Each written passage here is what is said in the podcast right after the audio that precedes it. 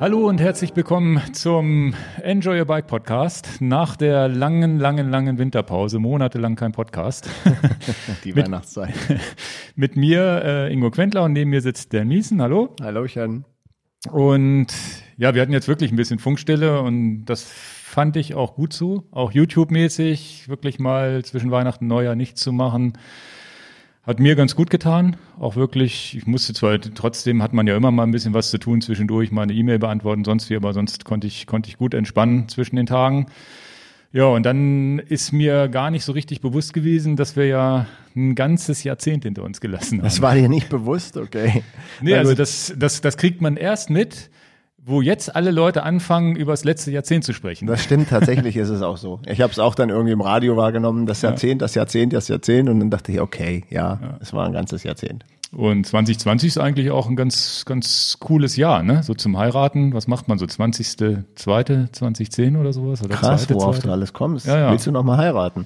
Nee, nee, das nicht. Also das, der Zug ist abgefahren bei mir. Also hoffe ich mal, dass das für immer so halten wird, dass ich nicht noch mal heiraten muss. ähm, heiraten muss. Ist auch ja. super. Nein, nein, also das wäre ja wirklich muss, bedeutet, man hat ja vorher eine Scheidung hinter sich. Ja, das will gut. ich vermeiden. Also 20. Februar sind wir nicht gar nicht drauf gekommen, wäre ja ein schönes Datum. Ja, ja, 20. Februar. Also wer es noch nicht entdeckt hat, es wäre vielleicht ein tolles Datum. Es genau. ist bestimmt noch alles frei beim Standesamt. Ja. Ja, ja, genau. Das ist super. Vor allem wäre das genau mein Ding, an so einem Tag zu heiraten, wo alle heiraten. Finde ich total super. Da ist überhaupt kein Stress und sonst wie. Wir haben ja also tatsächlich im habe ich ja mit meiner Frau damals äh, nach vielem hin und her. Das, es gibt ja so eine Phase im Leben, wo der gesamte Freundeskreis heiratet, innerhalb so von drei, vier Jahren. Du bist den ganzen Sommer, rennst du von einer Hochzeit zur anderen und kannst es auch irgendwann nicht mehr sehen. Habe ich gesagt, du, lass uns antizyklisch heiraten. Wir haben halt irgendwie, ich sage jetzt nicht das genaue Datum, sonst gratulieren alle noch, ne? Aber tatsächlich äh, im Januar, also wir haben im Januar Hochzeitstag. Ich habe gesagt, wir machen das im Winter. Wir brauchen uns gar keinen Stress machen mit dem Wetter also es ist scheißegal, ob es regnet oder nicht, du feierst sowieso drin. Und das war tatsächlich war meine Argumentation wirklich so, naja, im Sommer hast du immer das Problem, da entweder ist es zu heiß, zu kalt oder sonst wie, du weißt halt nie, wie es wird. Und alle haben dann immer so diese, oh, was machen wir denn, wenn es regnet und sonst wie, das war uns egal. War total beschissenes Wetter, war egal. Und es ist auch alles ein bisschen günstiger. als so, so, so, so, so super ist natürlich September. September und Mai sind so die perfekten Monate, um teuer zu heiraten. Willkommen in unserem Fahrrad-Podcast, wo ja, wir ja. auch über Hochzeitsempfehlungen reden. Wann hast du geheiratet? Im September. Aber so stand, ja, September ist auch so ein beliebter Monat. Aber ja. ich habe ja im Ausland geheiratet mit nur 750 Gästen. Also so, okay. war alles schön warm. Ja. okay, auch nicht schlecht. Nee, und äh, wenn man so aufs Jahrzehnt, dann, dann habe ich mir jetzt überlegt, aufs Jahrzehnt zurückzublicken und bei mir fällt gar nichts so ein, so was Sport angeht. Jetzt so Radsport, Triathlon-Szene, sonst wie, so Frodeno, sonst wie gibt's für mich gar nicht viel zu erzählen, wo was so hängen geblieben ist. Also jetzt sportlich. Ja, so rein sportlich, was was so diese diese Öffentlichkeit Sport angeht oder was auch immer, ob das irgendeine WM oder irgendwas hängen geblieben ist oder so, gar nicht so. Habe ich nicht so das Gefühl. Bei mir ist es eher so privat. Das würde ich auch so sehen. Das kommt daran, dass man halt vielleicht jetzt ja, wenn man ein bisschen älter wird, dass dann halt dann mehr die Familie im Vordergrund steht und einfach Erlebnissportsachen im Vordergrund stehen, nicht die Leistungen mehr im Vordergrund stehen. Man, also ich jetzt sowieso nicht mehr hochleistungssportfähig bin und dann einfach Sachen mache, die ich verrückt und bekloppt finde und genieße. Und Familie ja zu 90 Prozent natürlich im Vordergrund steht. Also der erste Punkt, der mir aufgefallen ist, dass das jetzt die Kindheit war, ne? Das war für, für, für meine Kinder. Ne, also das ist wirklich, wir sind beide so roundabout 2010 geboren, der eine ein bisschen älter zwar, aber das ist so, die sind tatsächlich zehn Jahre Kindheit und die nächsten zehn Jahre ist das Ganze vorbei. Ne? Also irgendwie haben wir noch drei, vier Jahre, wo die Kinder sind, dann kriegen die eine tiefe Stimme, zumindest die Jungs. Und ähm, das ist so das, wo ich, wo ich gemerkt habe, okay, das kriegst du so nicht wieder. Ne? Das waren zehn Jahre, die du so nicht wieder kriegst. Sonst, äh, ansonsten sportlich jetzt für mich schon ein Meilenstein. Dadurch, dass wir uns tatsächlich mal kennengelernt haben, habe ich Sachen gemacht, die ich sonst wahrscheinlich so alleine nicht gemacht hätte oder zumindest die Inspiration nicht gehabt hätte. So, so mit, mit diesen langen Geschichten, Trondheim, Oslo, den Ötztaler, den ich vorher gefahren bin, überhaupt die Idee, längere Radfahrten zu machen oder auch äh, längere Strecken mal zu laufen und sonst wie überhaupt ambitionierter zu trainieren, ist so in diesem Jahrzehnt bei mir passiert. Ja, aber das meinte ich mit den verrückteren Sachen. Genau, verrücktere äh, Sachen, genau. Einfach, ähm, wie jetzt auch dieses Jahr wir diesen einfach so eine Schnapsidee hatten mit diesem Gravel-Triathlon durch Steiner Meer schwimmen. Das sind so die Sachen, die Genau. dann eigentlich so ein bisschen hängen bleiben. Ne? Und wie Ja. gesagt, unsere Fahrt Trondheim-Oslo war ja legendär. Ja, ja. Ja, sowas bleibt dann Und hängen. das bleibt viel mehr hängen als jetzt irgendwie so ein kleiner Triathlon, den man in der Liga gestartet ist oder sowas. Das, was auch, wo ich aber auch sagen muss, dass ich natürlich in, trotz meines höheren Alters jetzt mein Ich aus, aus 30 Jahre, also das, das, das Ich von den Jahrzehnten vorher schlage ich halt, ne? Aber ja, du bist halt spät eingestiegen Genau. und, du hast halt noch eine Steigerung, was die Leistung angeht. Bei mir ist es umgekehrt, ne? ja, ja, das ist, Es wird immer langsamer. ja, das ist tatsächlich ja für mich ein Vorteil, dass ich ja noch irgendwo Anreize habe, mich zu verbessern, wo du sagst, naja, so schnell wie früher kann ich wahrscheinlich nicht mehr werden. Ist ja unmöglich. Wie soll ich denn das Wenn du? Bundesliga-Starter warst und so, dann ist das natürlich, weiß ich nicht, ob das jedem, ist wahrscheinlich bei jedem Profisportler damit oder jemals äh, Leistungssportler damit klarzukommen, dass man irgendwann langsamer wird. Und ich habe, bei mir wird es jetzt ja auch losgehen, ne? Die nächsten Jahre wird das auch nicht mehr so sein, dass man sich von Jahr zu Jahr verbessert. Also das ist auch ganz klar. Aber das ist ja unser Podcast auch ähm, Thema Radfahren. Radfahren mehr genießen, als ähm, wenn wir jetzt den, den Februar planen, äh, wegzufliegen in die Sonne, dann machen wir da eigentlich vorwiegend kein Trainingslager raus, sondern eigentlich eher einen Fahrradurlaub. Ach, ich habe aber so ein paar Intervalle aufgeschrieben, die ich heute mit euch machen Ingo, wollte. mit mir vor allen Ja, Dingen. Ja, ja. Ähm, sehr schön. Äh, kannst ein Frühstücksintervall machen, wer Ja, ja, am genau. schnellsten seine Cornflakes-Schale. Ja. ja, das war's dann aber auch. Ja, das ändert sich, gell? Das Ja. ist das Jahrzehnt. Und ansonsten äh, geht's bei mir ja auch äh, ähnlich. Zwei Kinder, die genau, wir sind ja nicht weit auseinander Genau. vom Alter. Ähm, das war jetzt eher so prägend, ja, die ersten Auslandserfahrungen mit den Kindern, dass sie halt aus dem verschlafenen Hannover mal die Welt ein bisschen sehen. Wir waren Silvester in, in, äh, äh, in Berlin zwei Tage und das da einfach, das sind so Sachen, die bleiben hängen. Ne? Ah, der, der kleinere von den beiden das erste Mal so erklärt gekriegt hat, wie Ostberlin und Westberlin war. An der Mauer haben wir direkt das Hotel gebucht gehabt und dann, ne, das war schon auch für mich interessant und das beglückt natürlich auch irgendwie Vater sein, ne, wenn du ihm mal was erklären kannst. Ja, da wird sich natürlich in, im nächsten Jahrzehnt bei uns was ändern, weil du natürlich Reisen machen kannst, die du, die, die vor, vorher war der Spielplatz das Wichtigste und jetzt sind halt Sachen, wo du sagst, du kannst auch mal in so eine Stadttour machen und die Kinder finden es interessant und Ja, fand ich nörgeln nicht rum, wann es wieder nach Hause geht. Ne? Das fand ich äh, auch sehr, sehr, ähm, wir haben das spontan gemacht, äh, mit, mit Berlin jetzt die zwei Tage, dass die auch wirklich viel Interesse hatten und nicht gelangweilt waren.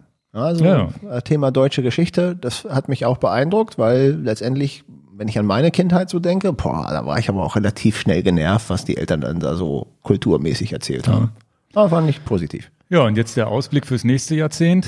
Ähm, Ziele, gute Vorsätze. Also ich habe seit Jahren keine guten Vorsätze mehr. Also ich abnehmen ist wäre blöd. Ich habe seit Jahren den Vorsatz abzunehmen. Hast du den wirklich oder ist jetzt eigentlich auch wurscht?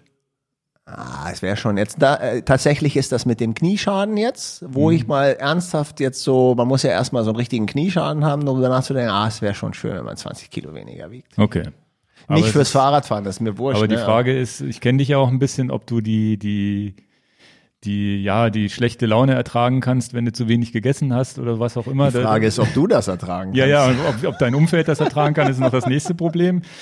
Also da ist halt die Frage, wie macht man's? Macht man's? Wie kümmert man sich drum? Hast du da einen Plan oder oder schiebst du das fürs nächste Jahr in die guten Vorsätze? Also definitiv steigt ja mein Trainingspensum und dann Ja. versuche ich einfach vielleicht ein bisschen weniger zu essen und fertig. Also ich habe jetzt nicht so irgendwie einen richtigen Plan und bin auch da nicht so hoch motiviert, nee, aber ich kenne dich ja. Du hast ja gar keinen Bock auf sowas, dir zu überlegen, was ist und was nicht, ne? ja, ich habe auch nicht, lass mich auch nicht gerne irgendwie in die Karten reden, wie ich was zu machen habe. Ja. Na, wirst du schon hinkriegen. Also solange man muss sich ja irgendwie wohlfühlen. Aber Das ich bin natürlich voll im Trainingsfieber, wo natürlich jetzt das Knie gerade ein bisschen quer liegt. Seitdem ich in Trondheim Oslo wieder angemeldet bin, wo du nicht mehr dabei bist dieses Jahr, ist ja erstaunlich, wie motiviert man ist. Also ist ja, Ja, das super. stimmt. Das es stimmt. ist einfach super. Hast du dich angemeldet für so ein Event, dann, ich bin gestern Nacht gefahren um 22 Uhr. Ähm, das hätte ich nicht gemacht, wenn ich nicht angemeldet gewesen wäre. Okay, wie lange seid ihr gefahren? Ich habe gar nicht geguckt. Ja, so zwei Stunden. Okay. Ja, cool. Schön mit, mit, mit Licht und war toll.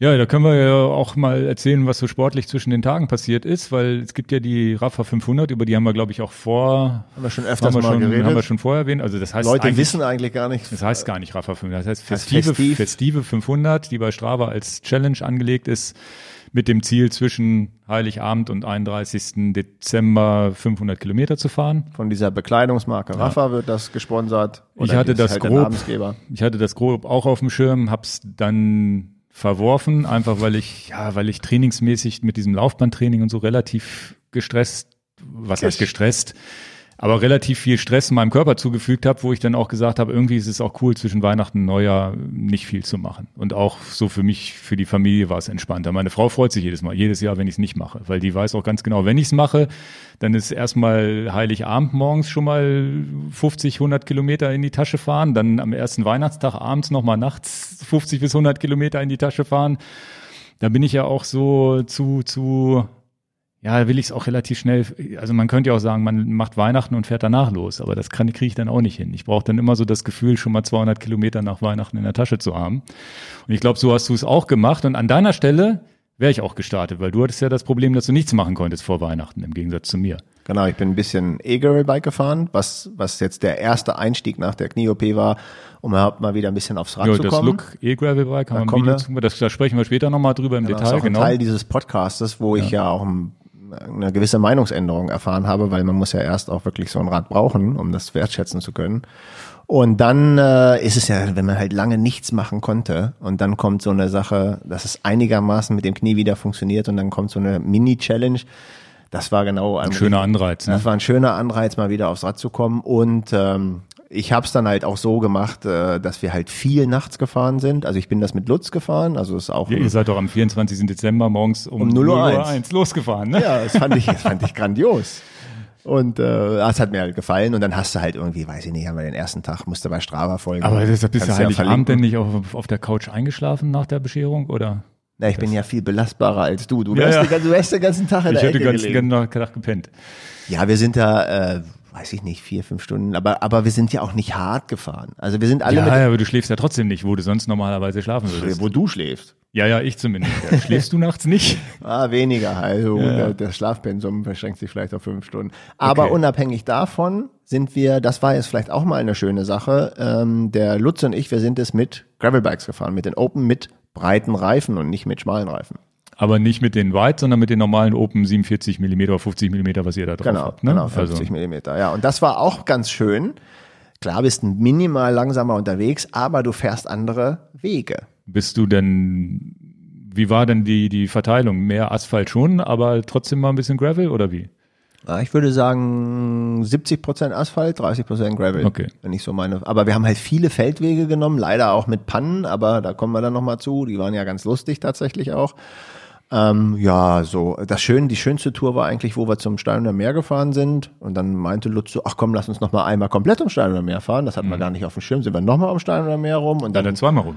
genau. Und da fährt man ja nicht nur Straße, da Genau, fährt man ja und dann viel sind wir Lauf. viele Feldwege, Ja, das, ja. genau, und auch viel Schotter. Das war eigentlich schön, das hätte man mit dem Rennrad so nicht machen können. Und es ging ja auch vorwiegend darum, überhaupt draußen zu sein und sich zu bewegen.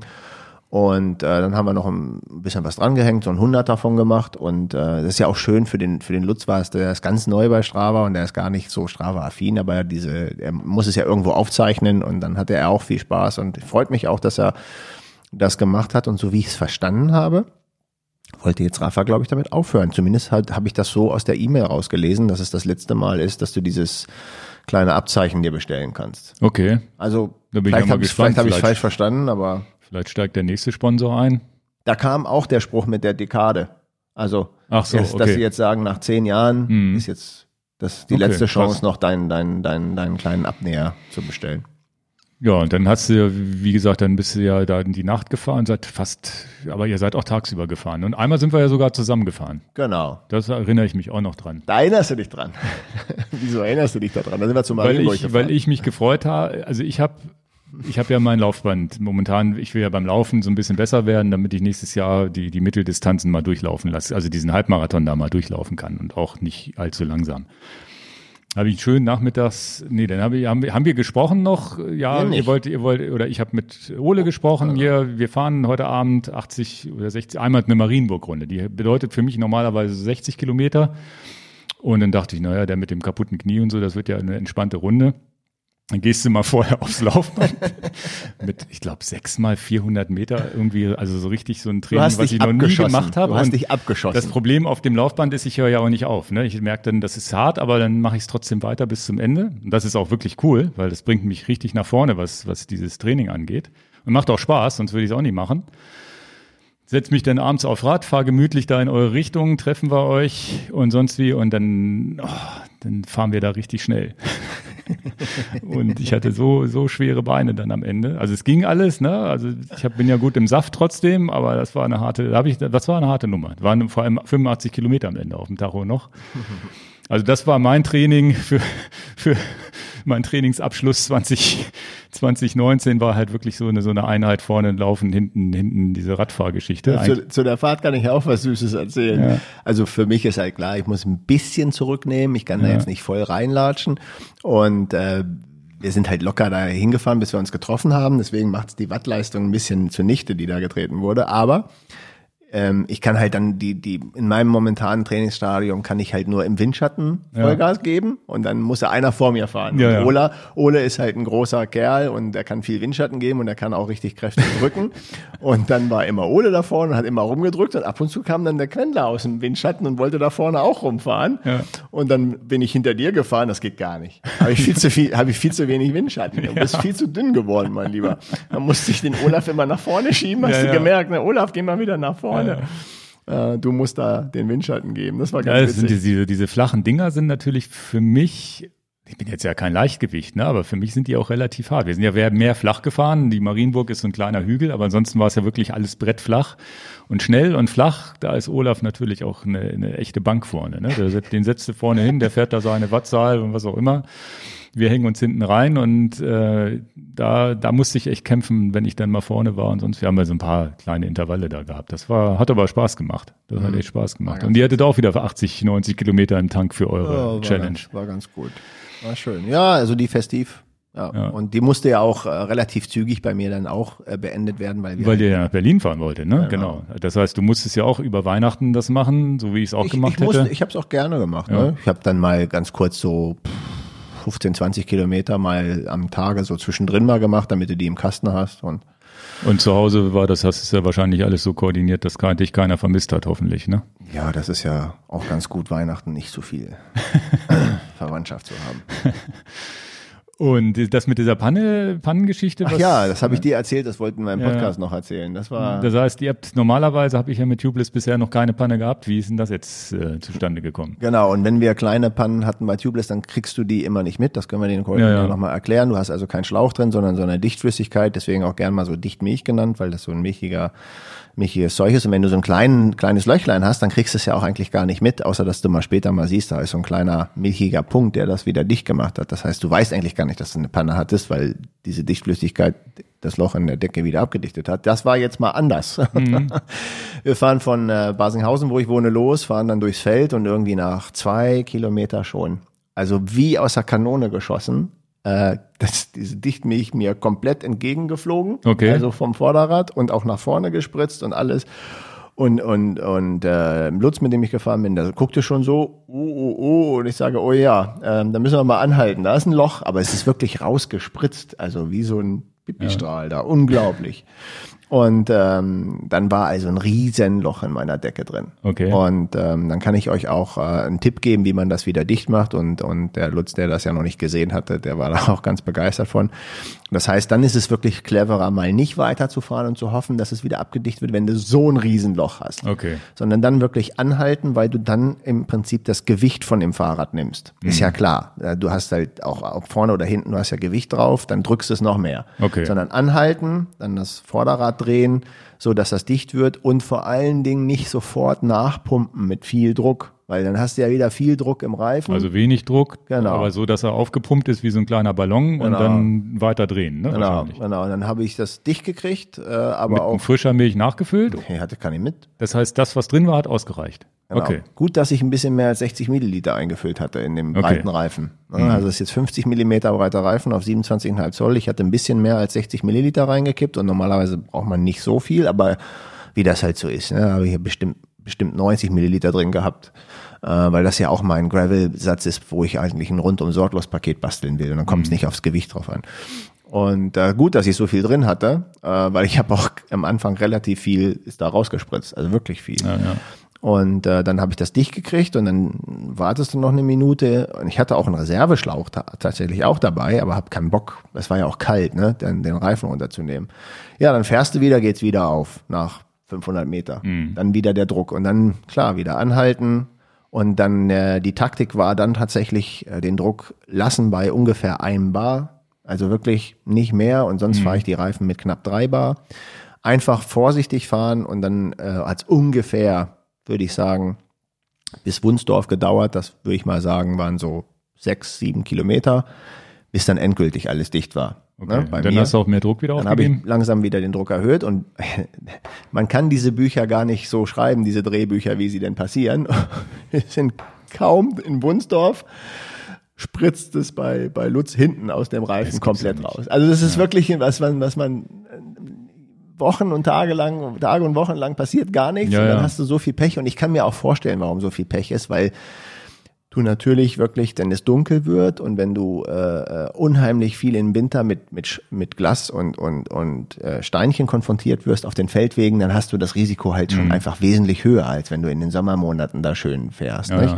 ja. Ist einfach viel mehr Dreck da und Wumms hat er hinten ein Riesenloch und auch so ein Riesenloch, so einen richtigen so Also das war ja so, muss man sich das vorstellen, Zentimeter, halber Zentimeter oder was? ja knapp einen Zentimeter würde ich sagen. Aber du kannst es halt wieder zudrücken.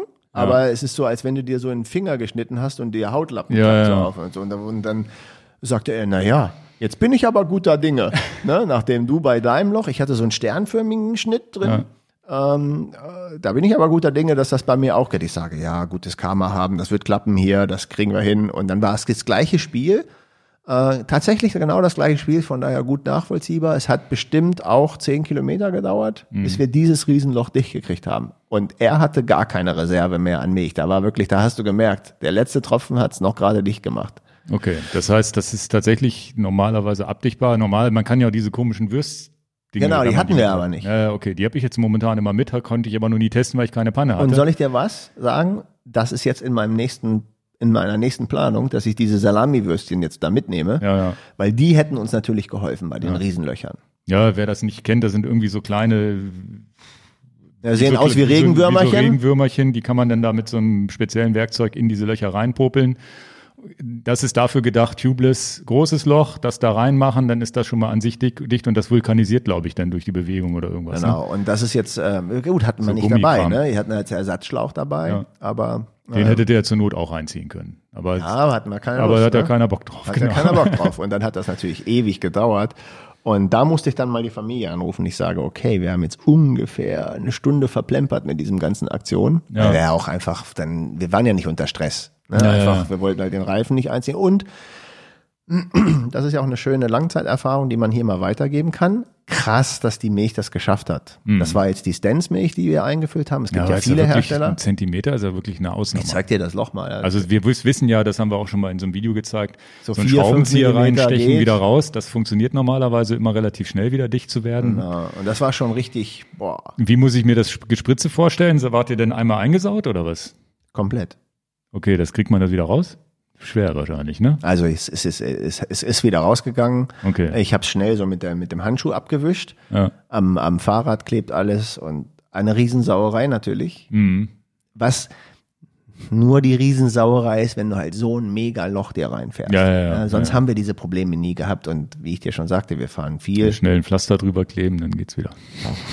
Ja, also äh, das sind schöne Erfahrungen, die wir da mal berichten können. Ja, ist also ja diese- wichtig, weil, weil ich habe bisher zum Glück Tubeless noch keine Panne gehabt und kenne auch keinen, der einen Naja, hatte. aber Jetzt weiß vielleicht mal, diese ja. Mini-Mikrolöcher, ne, diese ganz Die kriegst du ja nicht mit, ja, genau, ja. Die Also du ich- nicht mitkriegst. Deswegen Das ist ja sagen, das Schöne, ne? Sagen Das- wir, also- wir, wir haben keine Wir Panne, haben die keine, keine Panne, haben aber wahrscheinlich welche hätten oder haben welche gehabt, ohne es mitzukriegen. Also das Genau. ist ja wirklich was, wo ich teilweise komplett, äh, wenn ich jetzt nicht wirklich komplett in die Walachei reinfahre, fahre ich komplett ohne, ohne Pannenzeug. Wo ich sage, naja, zur Not nehme ich ein Taxi. Jetzt aber, wenn ich jetzt hier nach, ich bin ja auch nach Wolfsburg gefahren, Hast du was mitgenommen? ähm, da habe ich dann was mitgenommen, weil ich äh, Mittellandkanal und sonst wie, bevor ich da eine Dreiviertelstunde mit meinen Klickschuhen irgendwo hinschiebe, um an der Ka Straße ein Taxi abzufangen, äh, das wird dann schwierig. Und da hast du einen Ersatzschlauch mitgenommen. Ersatzschlauch und diese Würstchen habe ich mit. Okay. Ja, und dann zwei CO2-Kartuschen noch und ich meine sogar eine kleine Handpumpe noch für den Notfall, dass ich zwischendurch nochmal Genau, CO2 habe ich nicht dabei gehabt. Das ist auch für die, für die Dichtmilch nicht gut. Ich habe eine kleine Handpumpe mitgenommen. Ja, im Notfall würde ich, glaube ich, geht das mit der CO2. Man soll es aber nicht gerne wegen der Kälte, ne? Weil die Denk, dann sofort. denke immer noch dran, dass äh, das, was ich gerade gesagt habe, dass deswegen ab und zu sollen die Leute ja auch einen Mehrwert von dem Podcast haben, dass du, wenn du die Panne hast, erstmal vorsichtig bist mit wieder Druck auf das ganze Ja, ja, ja. System geben. Ja, ja. Nicht gleich wieder volles Druck rein. Ah, das war, das war eine, das war eine witzige Tour, wo wir am am nächsten, äh, am nächsten äh, Tag nochmal wirklich drüber reden haben, wie krass das eigentlich war mit diesen ja. Löchern, wenn du das mal so erlebt hast. So, da waren wir beide auch wirklich, und auch ich mit viel Erfahrung, denke ich mal, war auch wirklich sehr positiv überrascht, wo ich dachte, echt krass. Ja. Hätte ich nicht gedacht, dass es so funktioniert. Ja, und wie ist es? Wir haben dann einfach nochmal 60 Milliliter nachgekippt. Also ich hatte noch ein kleines bisschen Rest drin, weil Lutz war dicht, äh, war, war alles raus, nachgekippt und er fragte mir dann, soll ich jetzt eine neue Decke drauf machen? Ich sagen, nee, dicht ist dicht. Also wir haben ja noch das, Also ihr fahrt jetzt einfach weiter damit. klar, dicht ist dicht. Ich schmeiß doch deswegen nicht die Decke weg. Ja.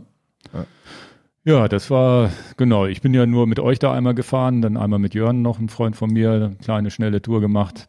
Und dann, was, was mir Spaß gemacht hat, was ich hier jetzt auch nochmal erzählen kann, ist, dass ich von Hannover, Wolfsburg und auch wieder zurückgefahren bin. Wir haben Silvester in Wolfsburg gefeiert.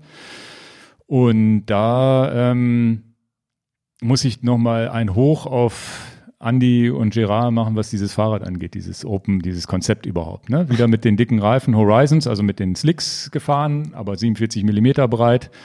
Und ich habe äh, tatsächlich jetzt eine, eine Strecke gefahren, die, die, ich bin die Strecke mache ich öfter, ne? dass die Familie mit dem Auto dahin fährt, ich mit dem Fahrrad.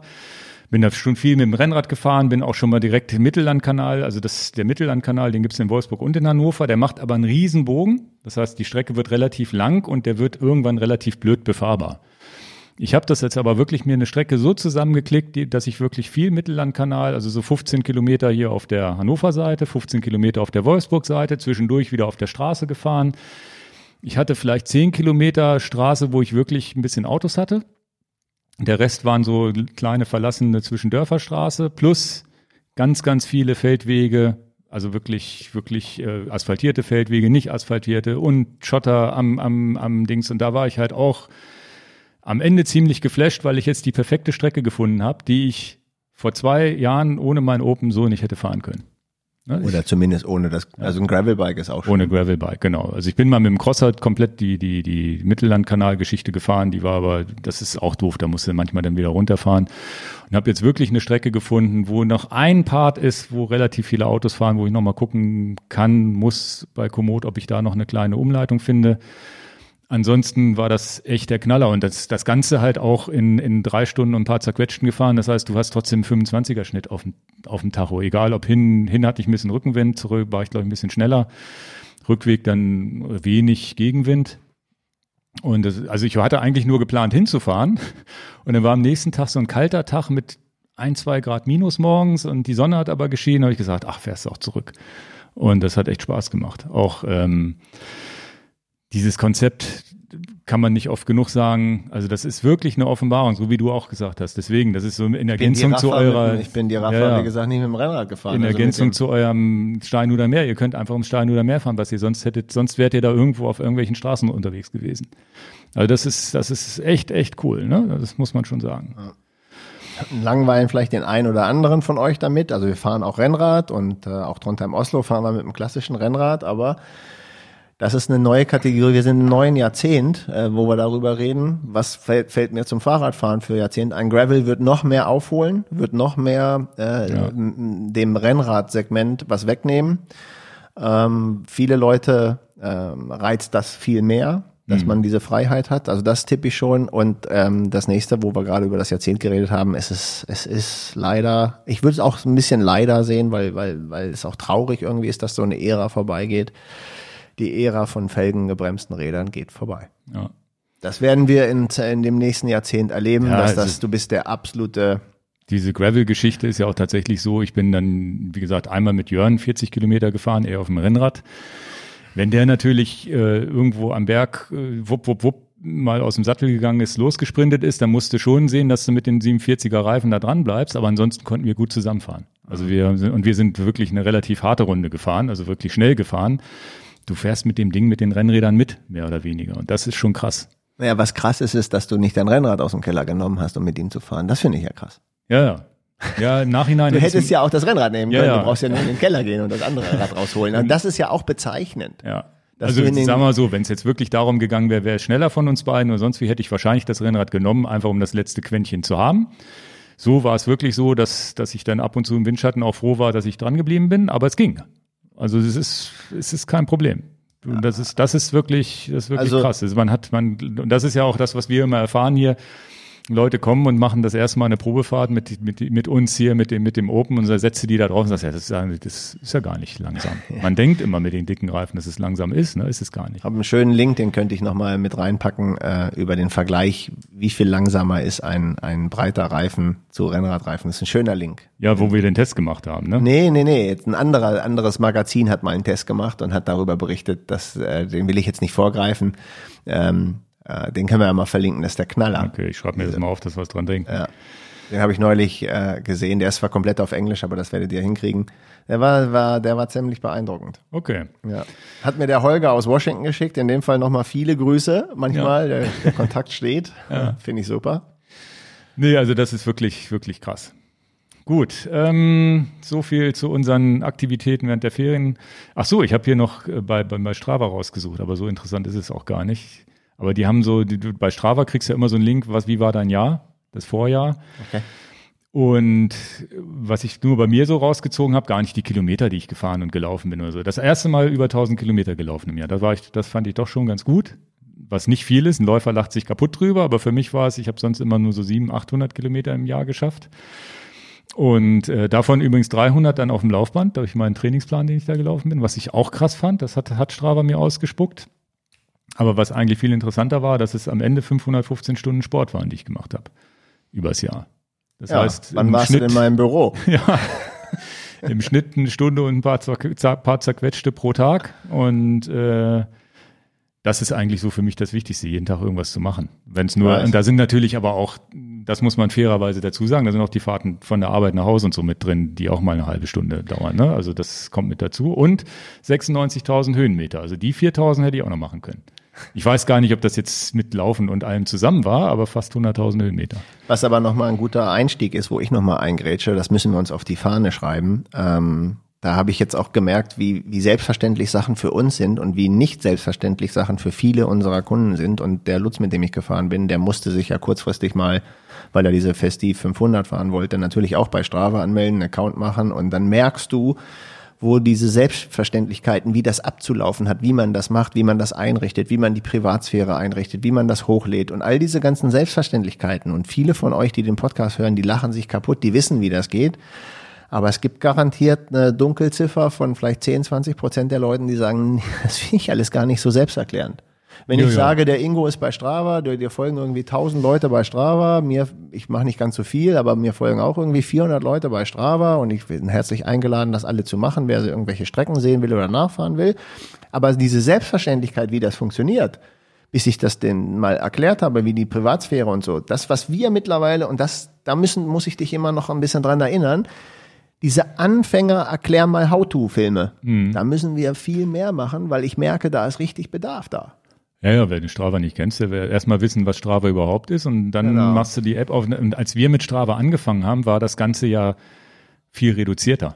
Das ist ja jetzt auch Funktionen dazugekommen, die kein, die, die mich auch gar nicht interessieren und die kein Mensch versteht. Und, und es gibt auch in den Einstellungen immer mehr, immer mehr, immer mehr Optionen. Ah.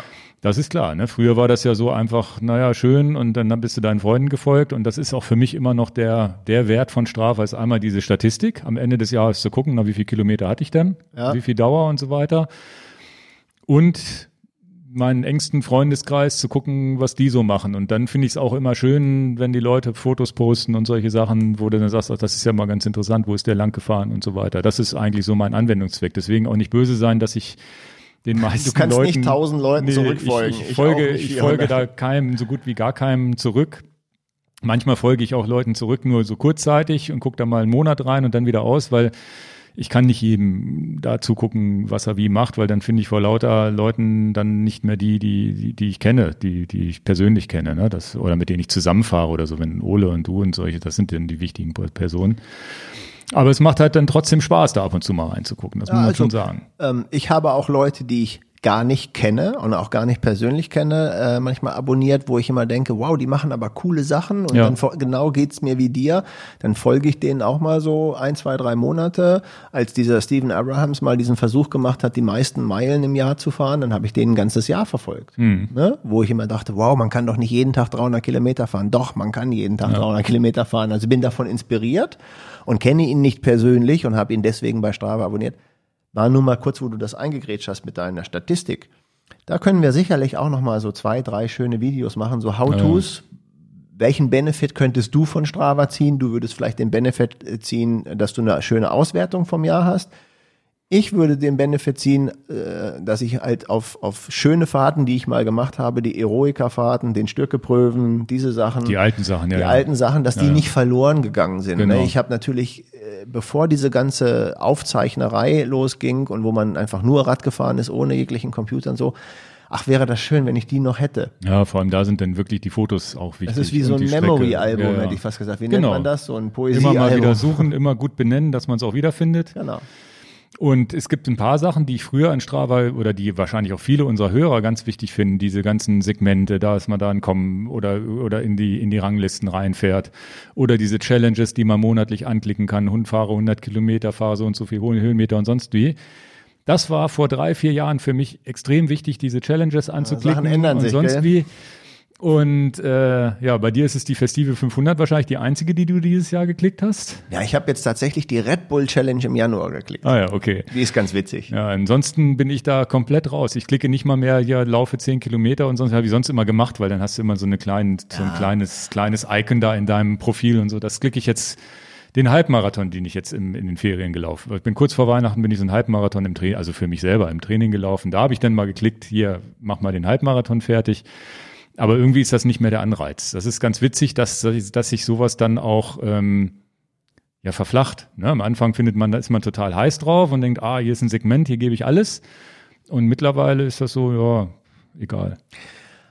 Aber, aber ich kann auch verstehen, wenn Leute neu einsteigen und sagen, wow, so eine Climbing Challenge, da 10, 20.000 Höhenmeter ja, ja. in dem Monat zu fahren, flasht mich und das ist doch völlig okay. Deswegen Sagen wir da werden so, wir noch mal viel drüber erzählen können, sicherlich wer, auch in wer, Videos. Wer weiß, viele Ideen. Wer, das ist ja wieder dieser Rückblick die letzten zehn Jahre. Wer weiß, wo ich gewesen wäre, wenn es diese Challenges nicht gegeben hätte, weil die haben mich nämlich ziemlich weit nach genau. vorne gebracht, wo ich gesagt habe, diese 8000 Höhenmeter will ich jetzt diesen Monat fahren. Genau. Und, Und oder 10.000 oder diese da, damals gab es noch Gran Fondos mit 150 Kilometer.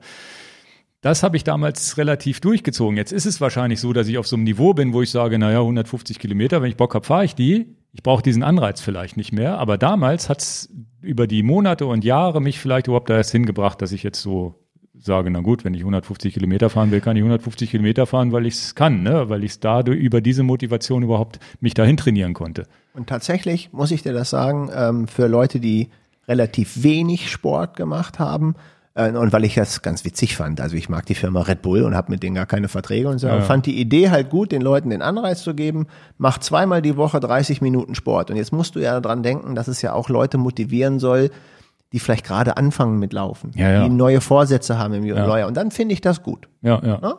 Also jeder sollte da vielleicht was finden, äh, wo er mit glücklich wird, wo er seinen Benefit rauszieht. Und gibt sogar eine Commuting-Stelle, die fand ich ganz interessant.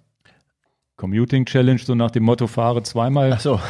Äh, ja, Pendeln. ja, fahre, fahre zweimal in einer, ich habe es nicht mehr genau im Kopf, weil ich pendel ja so, so oft, aber jetzt auch teilweise mit dem E-Bike, deswegen lohnt sich eh nicht, sich da anzumelden. Aber, ähm, und die Fahrten seht ihr auch alle nicht, die setze ich auf privat.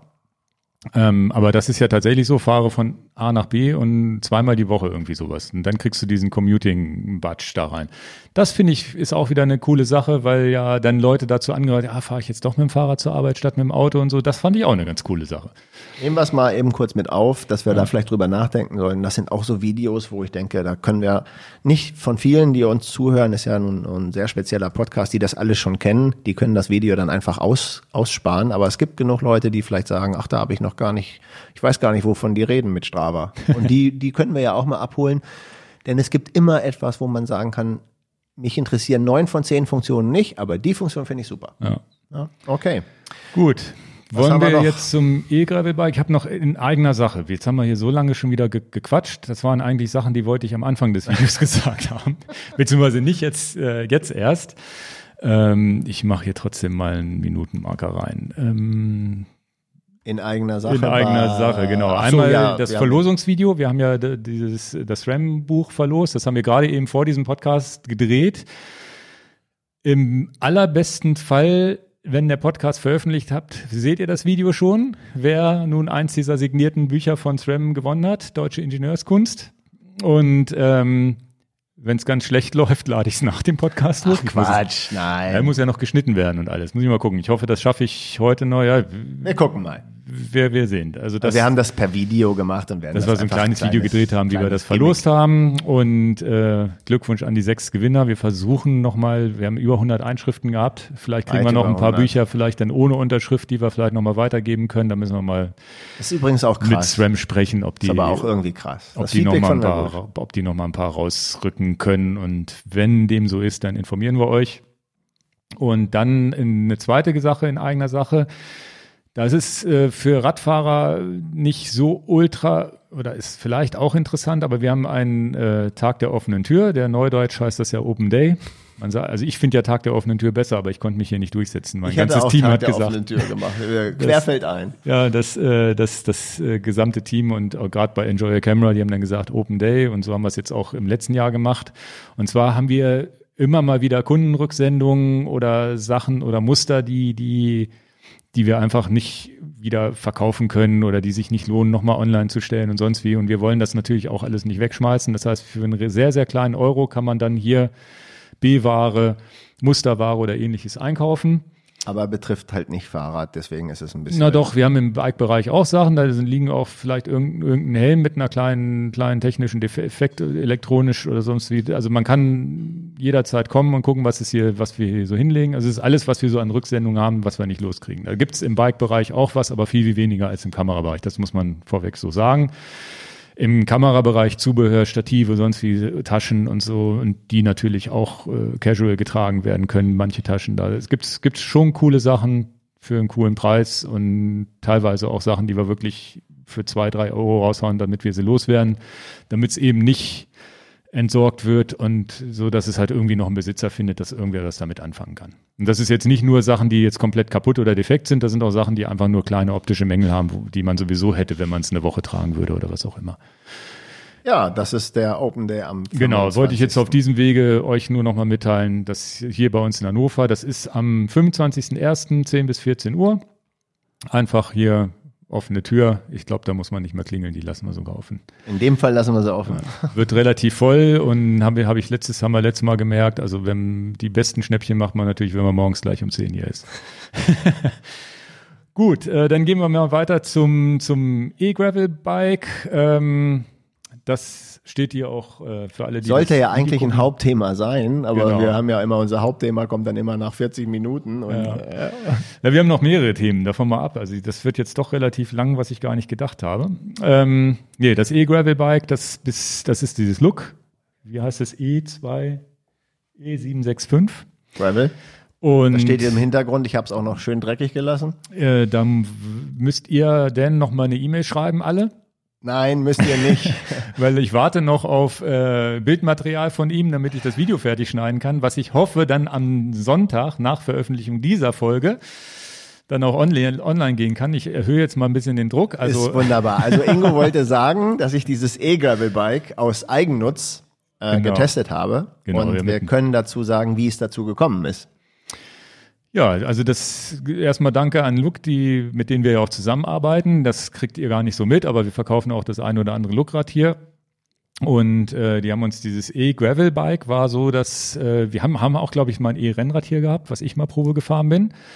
Was uns aber gar nicht so geflasht hat, weil bei 25 km/h hört's auf und da ist, das ist so die Schwelle, wo ich den Motor bräuchte beim Und Rennrad. wir haben da ausgiebig drüber geredet, dass wir nicht Ja. genau wissen, so E-Rennräder, puh, hier und da und haben uns Ich glaube, das ist eine Nische. Ihr Rennräder wird eine Nische sein und wird sicherlich für den einen oder anderen Rentner oder Verletzten oder sicherlich eine gute Sache sein.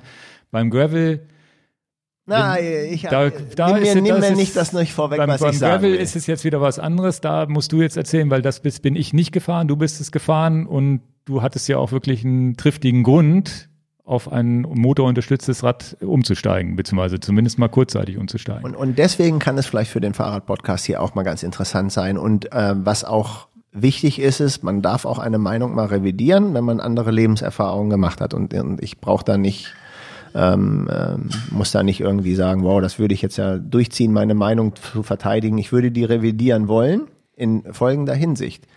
Bei mir war die Sachlage ja so, ich musste nach der Knie-OP wieder leicht an, also ich wollte halt wieder leicht anfangen zu Rad zu fahren und bin relativ panisch, mit wie viel Watt ich da ins ganze System reingeben kann. Und fahre natürlich auch gerne äh, Wege, wo es ein bisschen anstrengender wird mit Matsch und Schlamm und Berg und Deister und hier und da. Und dann, äh, ja, wie das so ist in der Geschäftswelt, dann ruft man mal seine Kontakte an. Und ähm, dann habe ich mich an, an Look äh, erinnert, die ein E-Gravelbike haben. Da ich ja nun Gravelbike-Fan bin. sind hab auch ja- die einer der einzigen, die jetzt aktuell eins liefern. naja, die ist ne? halt speziell als E-Gravelbike äh, anbieten und wichtig war mir halt, dass ich halt zwei Reifengrößen auffahren kann ähm, und da freie Wahl habe. So, und dann fand ich, und deswegen lobe ich das hier auch, dann haben die einfach gesagt, wir bringen eins rum, vielleicht macht er ja ein Video davon und teste das mal und etc. pp. Und das hat auch dazu geführt, dass ich entschieden habe, ähm, dass wir die offiziell hier im Sortiment und in den Showroom hinstellen, weil das, das, die, die Erfahrung war durchweg positiv, muss ich ganz ehrlich sagen. Erstmal, dass mir das zur Verfügung gestellt war, äh, äh, mit keinerlei Bedingungen. Erstmal, das möchte ich auch sagen. Ja, und wir, wir, wir und man kann ja trotzdem sagen, wenn jemand nett ist, auch als Hersteller, und der sagt, pass auf, fahr das, mach deine Erfahrungen damit. Und für mich kam es ja wie, wie gerufen. Also man macht so die ersten Versuche mal wieder mit dem Rad unterwegs zu sein und deswegen den Podcast auch. Klar, vielleicht 99 Prozent unserer oder 95 Prozent der Kunden haben null Probleme, können alles wunderbar durchtreten, aber es gibt eben einen Käuferkreis, zu dem ich dann gezählt ha habe, was du eben schon angesprochen hattest, äh, angesprochen hattest, äh, wo ich mit dem Knie Probleme hatte und halt Sorge hatte, wie fange ich wieder an. Das war das beste Rad, um wieder anzufangen. Jetzt brauche ich es nicht mehr, weil das Knie einigermaßen gut ist und ich auch die Rafa 500 ohne E-Unterstützung fahren wollte natürlich, aber für den, für den Punkt, wo, wo das Knie nicht wollte und ich noch nicht bereit war, war es super.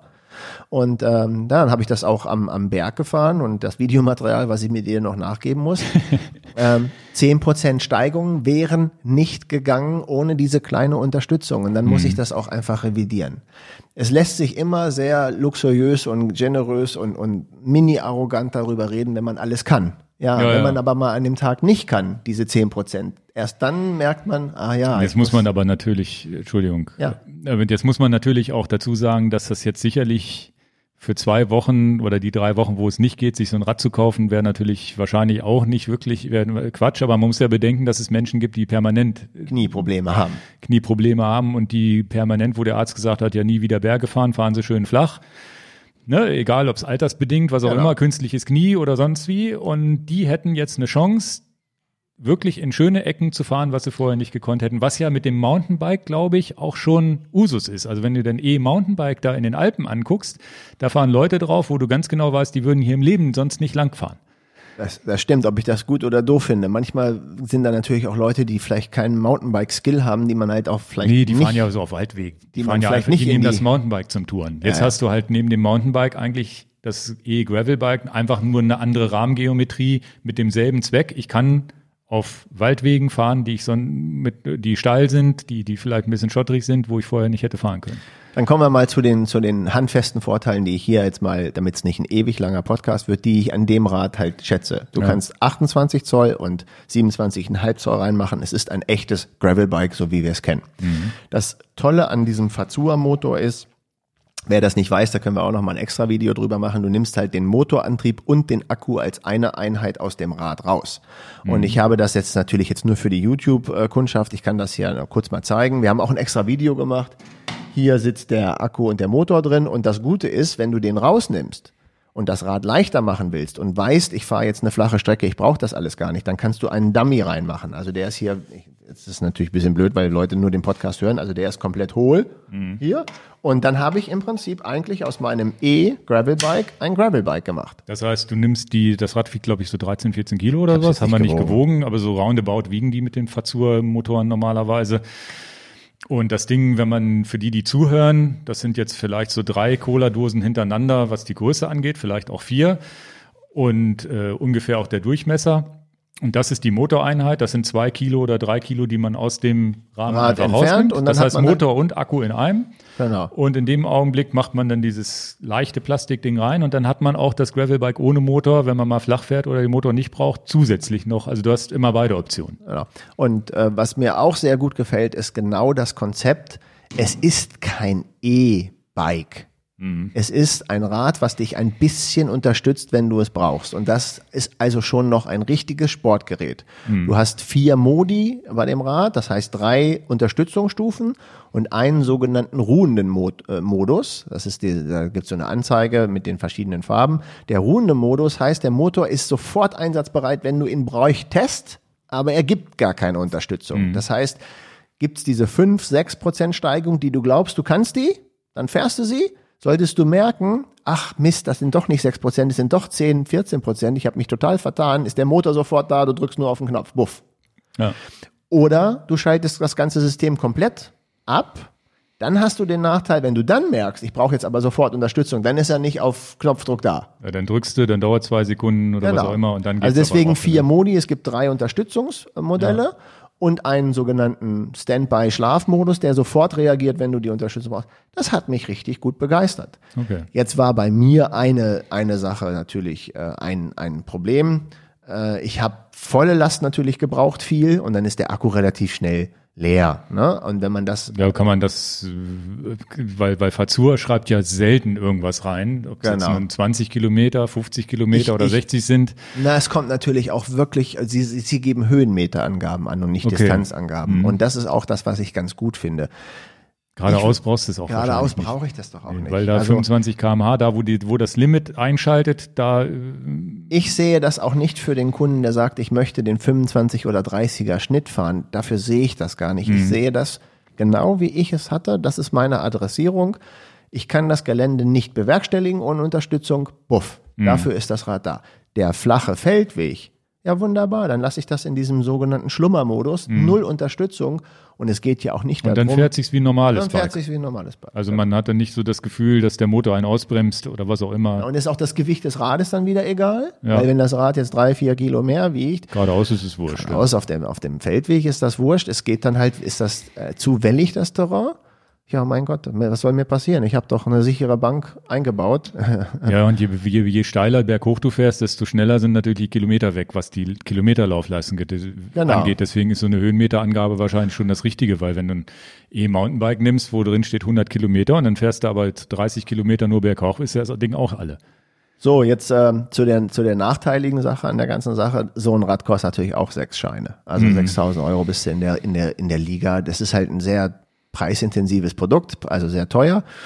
Das, äh, ich darf ja preisintensiv Ja, nicht mehr ja. sagen. Ich hab ich, äh, muss ich zusammengezuckt jetzt, innerlich. Ah, Dan darf nicht mehr preisintensiv sagen. Also es ist halt sehr teuer, ganz klar. Das äh, wollen wir nicht verheimlichen. Nicht, dass wir dann äh, wieder nicht über die Preise geredet haben. Äh, aber letztendlich habe ich zwei Räder in einem. Ich habe eigentlich ein gutes, normales Gravelbike und habe ein E-Rennen-Gravelbike, wenn ich das denn bräuchte. Ja. Also hat mich ziemlich begeistert. Das Rad bleibt also hier, das geht nicht mehr zurück. Also hat die Firma Look alles richtig gemacht. Es bleibt hier. Und äh, es ist, steht auch zu Testzwecken bei uns dann zur Verfügung. Es ist Rahmengröße Medium. Das heißt, wenn jemand äh, das mal erfahren möchte, kann er mit mir eine kleine Runde drehen oder äh, einfach mal vorbeikommen und überhaupt mal das Rad auschecken. Bitte mit Termin. Das müssen wir ja immer sagen bei uns, dass Ja, ja. Äh, wir ein termingebundener Laden sind. Immer, wir arbeiten nur mit Termin. Genau. Also es ist für mich auch, auch wenn ich jetzt noch nicht gefahren bin, aber für mich macht's auch so jetzt auf einmal mehr Sinn als die E-Rennräder, die ich Probe gefahren bin. Weil E-Rennrad ist tatsächlich so, du fährst es, gut, wir haben jetzt auch kein welliges Terrain hier. Wenn ich jetzt irgendwo pendeln würde in, in Stuttgart, wo ich irgendwie über drei Hügel zur Arbeit kommen muss, wäre ich auch der Erste, der sagen würde, okay, jeden Tag, da kann ich auch mal Motor, zumindest so einen zuschaltbaren Motor finde ich da als Option super, wo du sagst, ich muss jetzt mal schnell zur Arbeit, fahre ich mit 25 km/h den Berg hoch und mit 30 oder 40 Sachen den Berg wieder runter, dann komme ich schnell, komme ich sicherlich eine halbe Stunde eher zur Arbeit beim langen Weg als, als ohne Motor. Das ist hier in Hannover natürlich totaler Quatsch. Weil in dem Augenblick, wo ich den Motor bräuchte, bin ich ja schon bei 25 km/h, was das Rennrad angeht. Aber fürs hügelige Gelände und da habe ich auch schon immer gesagt, diese E-Mountainbikes in den Alpen, wie gesagt, das, und, das sind ja wirklich teilweise Rentner, die gar nicht Radfahrer oder gar keinen Radsport-Hintergrund haben, die auf einmal sagen können, na, ich fahre mal diesen Feldweg oder fahre mal hier diesen Weg hoch, sitzen dann auf so gemütlichen, nennen wir es mal so Straßenmountainbike, äh, muss ja kein Downhill-Bike sein, sondern normale Mountainbikes. Das heißt, es eröffnen sich Wege für Menschen, die sonst nie die Erfahrung gehabt hätten, ich mache jetzt mal eine 30 Kilo oder 50, 40 Kilometer Radtour durch die Alpen. Das gibt nur, das machen nur wir Sportler oder du musst halt, wenn du nicht Sportler bist, geht's halt ohne Motor nicht. Und das, und da sehe ich das Rad so ein bisschen dazwischen, wo man sagt, na ja, das ist für den, für den, ja, nochmal eigentlich die sportliche Variante des E-Mountainbikes. Die etwas schnellere und diese rennradigere. Und ich finde es wichtig, das nochmal zu sagen. Es ist schön, wenn man von seiner Arroganz mal wieder ein bisschen abkommt und sagt, ich kann das alles, ich brauche das alles nicht. Ja, vor allem, wenn man doof. dann wirklich mal eine, eine Einschränkung im und Knie das, hat und sagt, okay. Ja, und das ist, das ist wichtig, diese, das, diese Einsicht da auch mitzuteilen, dass man sagt, ja, pass mal auf, so arrogant muss ich auch nicht durch die Welt gehen und sagen, pass auf, das kann ich auch mal ein bisschen wieder abmildern. Ja, überhaupt es gibt schon. Leute, es gibt schon Leute, denen tut das gut und mir ist es lieber, die Leute fahren ein E-Gravel-Bike, als dass sie auf dem Sofa liegen. Ja, und vor allem hattest du ein, eine Sache gesagt, dass du gesagt hast, dir fehlte die frische Luft, weil du konntest nicht spazieren gehen, ja. war jetzt wirklich nicht so ideal für ein operiertes Knie. Radfahren wäre ideal, war aber dann problematisch wegen der, wegen der zu, auch zu hohen Belastung. Das heißt, überhaupt an die frische Luft zu kommen. Und da erinnere ich mich an, an, an, als ich mir mal die Hand gebrochen hatte, war das auch genau mein Problem ich musste gar nicht, ich hatte nicht so das Gefühl, ja, scheiße, ich habe jetzt Sportpause und meine Form geht kaputt oder sonst war mir völlig egal. Aber dieses nicht mehr an der frischen Luft zu sein, ich bin teilweise zu Fuß dann zu, ins Büro marschiert, da hatte ich zum Glück an den Beinen nichts, aber mir hat das Rad gefehlt, einfach um morgens an der frischen Luft in die Arbeit zu fahren. Ich war dann hier bei ihr Räderwerk in Hannover, die sind so spezialisiert auf diese Liegeräder und sonst wie. schon Liegerad ich war bei denen und hatte, hatte Liegeräder, hatte, hatte, war im Überlegen, ob ich mir so ein Liegerad leihe. Die hatten aber keins zum Leihen. Bin die trotzdem mal Probe gefahren, weil ich gedacht habe, okay, das ist das Einzige, was geht, ist so ein Dreirad-Liegerad, wo ich mit einer Hand lenken kann. Wo ich gesagt habe, okay, das wäre jetzt gegangen. Das war dann letztendlich nicht spruchreif, weil so lange hat das jetzt auch nicht gedauert mit der Hand, aber das, da macht man sich relativ schnell Gedanken, ja scheiße, wie komme ich wieder aufs Rad und das, das kann meine ich, Wege mit dem Rad machen und bin nicht mehr so eingeschränkt. Das, das ist doch tatsächlich, äh, man macht man sich Gedanken, wenn irgendwas nicht mehr funktioniert vom Körper, ja. dann macht man sich Gedanken. Ne? So, denn du müsstest mal ein bisschen mehr abnehmen. Ja, Knie kaputt, dann denkst du darüber ein bisschen ernsthafter nach. Oder ja, ja. E-Bike, nee, brauche ich nicht. Ah, geht das nicht? Denkst du wieder anders. Das finde ich, also, so sind wir Menschen wahrscheinlich. Und ähm, deswegen teile ich meine Erfahrungen hier mit, habe damit kein Problem. Revidiere ich meine Aussage wieder. Finde ich jetzt doch nicht so doof. Gut, äh, dann äh, gehen wir zu einem nächsten Thema, was noch nicht so ganz spruchreif ist. Da geben wir euch aber mal, nehmen wir euch einfach mal mit, mit äh, rein jetzt, weil wir wahrscheinlich eine neue Sportuhren, oder was heißt wahrscheinlich, wir nehmen eine neue Sportuhren. Die Entscheidung ist schon, dass wir das tun, ist schon getroffen. Mit ins Sortiment, gegen die ich mich äh, oder wo ich, sagen wir mal so, wo ich sehr, sehr lange überlegt habe. Seit, seit Herbst oder sonst wie sind wir da schon überlegen und das ist die Firma Chorus mit C geschrieben.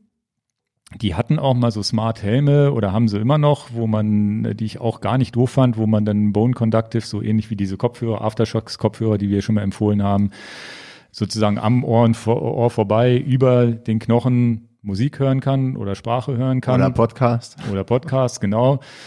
Ähm, aber um die Helme geht's nicht. Die werden wir jetzt auch gar nicht groß ins Sortiment äh, weiter aufnehmen, sondern die haben auch Sportuhren gemacht. Und äh, die haben immer schon mal, die haben mir schon mal eine Apex zum Testen geschickt, da war ich aber immer noch so ein bisschen skeptisch. Und die haben sich wirklich relativ hohen Sprung nach vorne gemacht. Und eins muss man vorne weg sagen, diese Chorus-Uhren sind relativ teuer. Also es ist jetzt schon wieder so, was, was ja, relativ teuer ist. Also es ist jetzt nicht so, dass man sagt, naja, das ist jetzt eine Garmin für 200 Euro weniger, ist es nicht. Ist so, und dann, gleichen Preis. Das ist, genau das, wo ich dann auch ein bisschen skeptisch war. Wer kauft sich so eine, so, ein, so, so eine Uhr für 400? Ich glaube, bei 400 Euro geht's los für die einfachere Variante, beziehungsweise es geht bei 300 los für eine ganz einfache Variante, aber diese etwas hochwertigen, die ich empfehlen würde, sind dann 400 oder 400. Das ist die Apex Pro oder die Vertix, die wir beide jetzt hier umhaben und jetzt auch schon eine, ja, ein paar Wochen am Testen sind.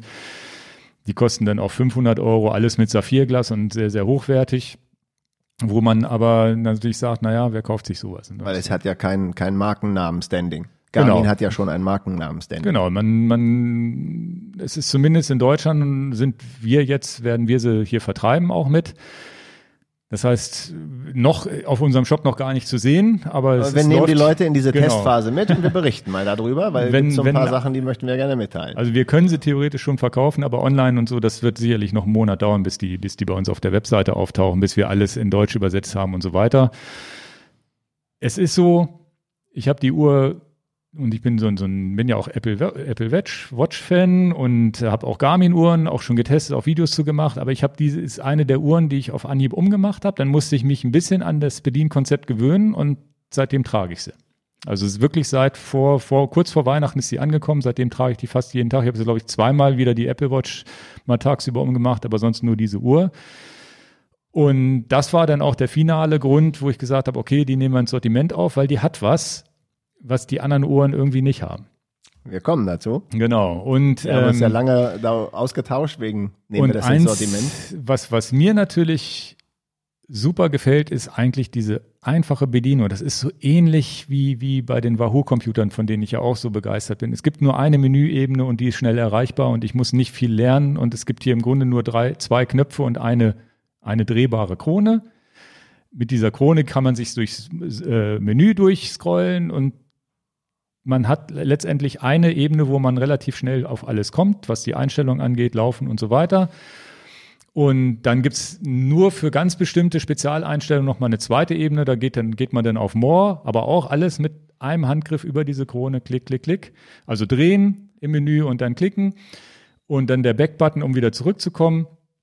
Und das hat halt, äh, da- da- das hat mich auf Anhieb, wo ich gesagt habe, okay, ich muss mich ja gar nicht dran gewöhnen. Muss ich einmal, muss ich, musste halt das verstehen. Und ich kenne es ja von der Apple Watch auch.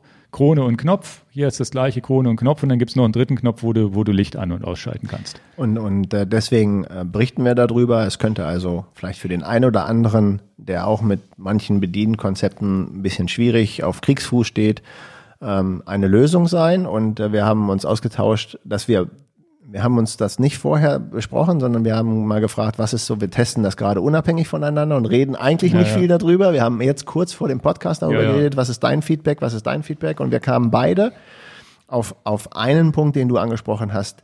Es ist schnell verständlich, wie die Uhr funktioniert. Und die drehbare Krone ist keine Knöpfe zu drücken, sondern einfach an einem Rad zu drehen, macht Sachen einfach schnell. Es Ja. macht es einfach schnell, einfach äh, Intuitiv. intuitiv. Schnell. Man dreht an etwas. Wer denkt noch immer dran, wie intuitiv das ist, einfach eine äh, Bilder durchzuwischen beim Ja, Smartphone. Das ist heute selbstverständlich. Und durch Menüs durchzudrehen, das statt durchzutippen, fanden wir beide Killer-Feature. Das fand ich auch bei der Apple Watch super und ich weiß gar nicht, ob diese Android-Uhren das auch können. Apple Watch ist aber halt keine Trainingsuhr. Das heißt, für mich ist diese Chorus-Geschichte die perfekte Verschmelzung aus einer Apple Watch und einer Trainingsuhr. Also das, sagen wir mal so, Apple Watch hat ja einen anderen Ansatz. Ne? Die, die, die, die kann, kann ja bestimmte Sachen, mit der kann man telefonieren und was weiß ich und bezahlen und alles auch wirklich tolle Sachen. Aber dieses Bedienkonzept mit dieser Krone übertragen auf eine Sportuhr ist halt der Knaller.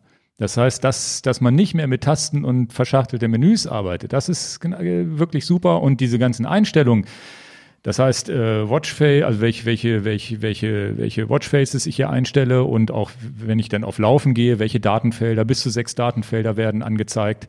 Das programmiere, das kann ich mir alles über die App einstellen. Genau, das Relativ einfach, zack, zack, zack, per Ja, Fingertipp. Also, es gibt äh, weder, also es gibt kein vergleichbares Produkt, wo man die Datenfelder so einfach einstellt, würde ich so behaupten. Ja, und Ganz dann easy. gibt's noch ein kleines Killer-Feature, was die Datenfelder angeht, dass, dass die sich auch noch groß zoomen. Das heißt, es, das ist leider nicht voreingestellt, aber wenn ich jetzt laufen gehe, habe wirklich sechs Datenfelder hier, dann steht ja über jedem Datenfeld ja Durchschnittspace und aktuelle Geschwindigkeit und sonst wie. Da steht da für fünf Sekunden und nach fünf Sekunden blendet sich das aus. Und die Zahl wird größer. Und die Zahl wird größer und nur so ein kleines Icon wird noch angezeigt. Und dadurch ist es auch, auch super ablesbar. Und ich bin ja auch ein Fan von, von, wo ich sage, na, wie schnell kann ich denn das erfassen? Die Watchfaces, also die, die Watchface ist immer das, das ist ganz lustig, in die, die App ist noch nicht so wirklich gut in Deutsch übersetzt. Ja, das ist, Ähm, da werden wir zusammen mit Chorus dran arbeiten, dass wir das ordentlich übersetzen. Das sind so ein paar, also man ist, man ist, die App funktioniert super, sie ist auch nicht schlecht übersetzt. Es gibt nur so ein oder zwei, drei Stellen, wo, Wo man, wo man ein bisschen schmunzeln muss, wo denn statt Watchface steht da halt Gesichtseinstellungen, ne, anstatt Ziffernblatt. und das ist ganz lustig gemacht. Also das, das, da, da werden wir mit Chorus zusammen das alles übersetzen. Jetzt kommt Und- das absolute Killer-Feature, Ingo. Ich warte schon. Ja, für dich, das, äh, Die Akkulaufzeit. ja. Grandios. Also nehmen wir jetzt, da muss ich mich in den Vordergrund äh, äh, bringen, weil ich trage solche Sportuhren eigentlich nicht in meinem täglichen Leben, finde Ja. Sportuhren tragen nicht so hübsch. Trage sie natürlich jetzt, weil ich sie teste und bin eigentlich eher so, meine Garmin 935, die liegt immer weg und ich mache sie nur um, wenn ich sie brauche. Trage sie also im täglichen Leben nicht. Und ähm, die, dann ist oft auch der Akku leer, weil ich auch einfach keinen Bock habe, sie dann Ja, ja. daran zu denken, zu laden. Und ich brauche eine Uhr, die ich weglegen kann und die einfach immer, naja, immer nicht, aber halt einmal im Monat laden wäre schön. Und das kann die Uhr. Mhm. Ja, die der- hat der eine wird ja- Akkulaufzeit, die ist Also es gibt ja ich habe sie, seitdem ich sie habe, noch nicht ein einziges Mal geladen und äh, habe noch 55 Prozent Akku. ja. Und das seit Weihnachten auch. Ja, ja. Das ist sehr krass. Das ist echt krass. Das Also ist sehr ist- krass. Das ist jetzt die Vertix, die hat 60 Stunden Akkulaufzeit, wenn man wirklich bei vollem GPS ohne Genau. irgendwelche Reduzierung laufen geht. Genau. Und wenn du halt äh, GPS dann halt nicht die einfach sie als Uhr zur Seite Ja, ja, dann legst, hält die ewig, dann hält ne? sie ewig. Ne? Ja. Dann hat sie 150 Also bei mir Stunden. ist es so, dass es sich so eingependelt hat. Ich glaube, mit allen Aktivitäten, Schwimmen und Laufen und ich habe auch Radfahraktivitäten drauf gemacht, kriege ich die Vertex hin, dass die einen Monat hält, obwohl ich damit laufen gehe und Ja, allem. ja, das also- ist schon echt krass. Und das war jetzt zum Beispiel meine Entscheidung schon, äh, habe ich schon entschieden, wenn wir, weil ich das ja auch mal praxisnah rüberbringe, ähm, ich fahre die, ich habe sehr gerne Garmin-Computer an meinem Fahrrad, Ja. da sind wir nicht abzubringen, dass ich die mag und werde die, äh, der Trondheim-Oslo-Fahrt dieses Jahr 2020 auch mit dem Garmin 1030 machen, finde das auch gut, weiß aber, dass der Garmin eventuell in Stottern kommt mit der langen äh, Laufzeit der Fahrt. Die Fahrt wird wahrscheinlich über 20 Stunden dauern. Ich kann die natürlich puffern, mit dem ja, ich das mit lädst unterwegs, läd. genau, aber- Aber, wir hatten auch, als wir sie gemacht haben, einen Backup gehabt Ja. und hatten damals Garmin-Uhren als Backup. Ja. Nichts gegen die Garmin-Uhren als Backup, aber mein bestes Backup für diese Trondheim-Oslo-Fahrt, dreimal darfst du raten, was Ja, es ist, die Uhr. Ich Ja, lasse die einfach als Backup laufen, weil die Fahrt darf mir nicht verloren gehen. Also nee, so da eine hat Fahrt man, macht genau, ja da haben wir bei so langen Dingern habe ich auch immer irgendwas Zweites um. Ne? Meist jetzt die Garmin-Uhr oder halt auch diese Uhr hier. Thema Backup-Plan. Ja. Ne, mein Backup-Plan soll nicht mein Telefon sein, sondern irgendein, also, und das ist schon bezeichnend, wenn man nach zwei Wochen Test ein Produkt schon so viel Credit gibt und sagt, das ist auf Und alle das- Fälle mein funktionierendes Backup-Produkt. Ja. Und das bei einer, bei einer Gehäusegröße, die wirklich, also auch, auch alles Ja. irgendwie, die, die, die große Uhr wiegt unter 80 Gramm, die kleine wiegt unter 60 Gramm, Sehr die gut. kleinere, die Apex Pro ist eigentlich na, die habe ich jetzt gar nicht hier. Ich habe jetzt, wir haben jetzt beide die Vertix um, aber die Apex Pro habe ich auch im Test gehabt. Die ist natürlich, die hat 40 Stunden volle Akkulaufzeit, ist äh, ungefähr zwei Millimeter schmaler im Durchmesser. Und selbst die ist schon, schon, hält schon ewig und die ist natürlich die perfekte Uhr für Multisportler sonst wie. Das muss man nämlich auch sagen. Das ist, ich habe das auch schon getestet, zumindest so im Kaltdurchlauf, dass man auch äh, Triathlon damit machen kann, alles einstellbar. Schwimmen funktioniert super, Bahnzählen funktioniert super. Und das äh, gerade heute Morgen wieder damit Geschwommen bin ich damit noch nicht, das muss ich ehrlich Das sagen. ich das heute- ist eine wichtige Funktion für mich, das werde ich noch machen. Und das ist wirklich, äh, ja, und, und sie läuft halt auch. Ne? Das ist ja auch wichtig, dass man irgendwas hat, wo man sagt, naja gut, ich habe die auch beim, bei, bei diesen Wolfsburg-Touren immer parallel mitlaufen lassen. Also ist auch nie irgendwas abgestürzt. Die App dahinter, die Auswertung ist super. Das, die Strava-Anbindung ist perfekt. Also du lädt auch sofort bei Strava hoch. Die Strava-Anbindung ist wirklich perfekt und die Sie hat keinen, steht. sie hat kein Wi-Fi, was vielleicht für den einen oder anderen nachteilig klingt, aber das ist wahrscheinlich dann der Punkt, wo man einfach statt des Wi-Fi-Moduls mehr Akku hat. Und was der Knaller ist, ich habe bisher noch keine Verbindungsprobleme, was Bluetooth angeht. Das hatte ich dir auch gesagt, das ist also wirklich nicht abgesprochen. Wir hatten vor dem Podcast kurz drüber geredet. Ich sage, es gab noch nie einen nicht funktionierenden Verbindungsaufbau zwischen der Uhr und meinem Telefon. Ja, also funktioniert Also- immer. Da, da bin ich allergisch. Und die ist ja komplett abgekoppelt, also die ist gar nicht dafür vorbereitet, um sie am Computer anzuschließen. Ähnlich wie der Wahoo Bolt, den man ja auch, oder die Wahoo Computer, die man eigentlich computerunabhängig äh, benutzt. Also einfach über die App, Android ähm, und, und äh, Apple. Ich habe jetzt natürlich nur Erfahrung mit der Apple-Geschichte. Also Und- wir haben noch den Yannick eingebunden, ein Läufer, der bei uns in der Firma arbeitet, vorwiegend äh, mehr kameralastig, Ja. aber der äh, viel läuft und der hat die auch jetzt die Chorus-Uhr in, dem- in der Testphase und deswegen ist es vielleicht auch mal ganz gut hier über ein Produkt zu reden, was vielleicht nächsten Monat den Weg in unseren Shop findet Ja. und äh, vielleicht euch mal äh, einzuladen in, in wie läuft das eigentlich ab, wenn wir so Produkte kriegen und testen und wir die vielleicht auch skeptisch sehen und das ist jetzt dieser Prozess, wo wir euch ein bisschen dran teilhaben lassen und das glaube ich ist auch mal ganz gut so Ja. hinter den Also- Kulissen mal zu erfahren, wie das hier so abläuft, wenn wir so Sachen testen. Es ist tatsächlich so, dass ich auch nach wie vor, muss ich auch ganz ehrlich sagen, skeptisch bin. Ich glaube nicht, dass wir hunderte von diesen Uhren verkaufen werden. Das wird nicht annähernd so viele verkauft wie, also wir verkaufen ja Garmin auch weiterhin. Das ist sicherlich, dass viele dann sagen, na, ich nehme vielleicht die Garmin oder sonst wie. Es wird auch ein bisschen Arbeit werden für Chorus und auch mit Hilfe von uns, das überhaupt hier in Deutschland bekannt zu machen. Am Ende des Tages ist natürlich ganz klar, dass, dass ich dann auch so ähnlich wie beim Wahoo Roam oder so vielleicht mal so eine Serie mache, wie ich die Uhr genau erkläre, in die Kamera halte, wie das funktioniert. Auch eine Kaufberatung, da nehme ich jetzt die Apex Pro oder die oder die Vertix, die etwas größere oder die etwas kleinere, was sind die Unterschiede? Oder auch die Apex, diese, diese, die noch günstigere Variante. Interessanterweise alles mit Saphirglas, alles, und das muss man auch sagen, von der Gehäusegeschichte brauchen die sich gar nicht zu verstecken hinter allen anderen Uhrenmarken. Das ist wirklich alles High-End. Und ähm, ja, ich war jetzt auch mit Schwimmen, ich dusche damit und sonst wie. Also das ist wirklich, da muss man sich gar keine Gedanken machen, stoßfest und halt immer Saphirglas. Und das Ja, habe ich ist jetzt auch ein ziemlich cooles. das habe ich an Merkmal. anderen Uhren bei mir gesehen, die kein Saphirglas hatten. Ich hatte auch bei Garmin mit Saphirglas, ohne Saphirglas. Die ohne Saphirglas, die sehen schon echt nach einer Zeit doof aus, weil die landen nämlich bei mir auch teilweise im Rucksack irgendwo mit den Schlüsseln oder landen irgendwo im Was Regal. ja, was ja für meine Verhältnisse in auch äh, völlig okay ist. Es ist kein Schmuckstück. Ich gehe damit ja nicht in die Ja, Oper oder ins Restaurant oder aber so. du weißt es aber auch von deinen mechanischen Uhren. So eine Uhr, das Glas sieht halt immer mit Saphirglas. Immer gut aus, also ja. Es musste schon wirklich hart dran arbeiten, das zu zerkratzen. Mechanische Uhr. Eine Saphirglas ist dann auch. Ja. Nee, also das, wie gesagt, da nehmen wir euch jetzt schon mal mit. Ihr könnt euch das angucken auf der Chorus Webseite. Chorus.com, glaube ich, ist das. Und ähm, ja, kommen auch immer Könnt regelmäßig. euch uns da auch E-Mails schon schreiben, wenn da jetzt jemand Wenn sagt, da Mensch, Interesse da, hat. da springe ich sofort drauf an, das ist das Produkt. Also wir haben sie hier in. Hannover. Wir haben hier in Hannover, wenn sich das mal einer angucken will, kann man auch mit Terminen, dass er sich das mal angucken und sagt, ich habe da Interesse dran. Also wenn ihr da eine Kaufentscheidung vor euch habt, habt ihr jetzt zumindest noch mal eine Option mehr, worüber ihr nachdenken könnt.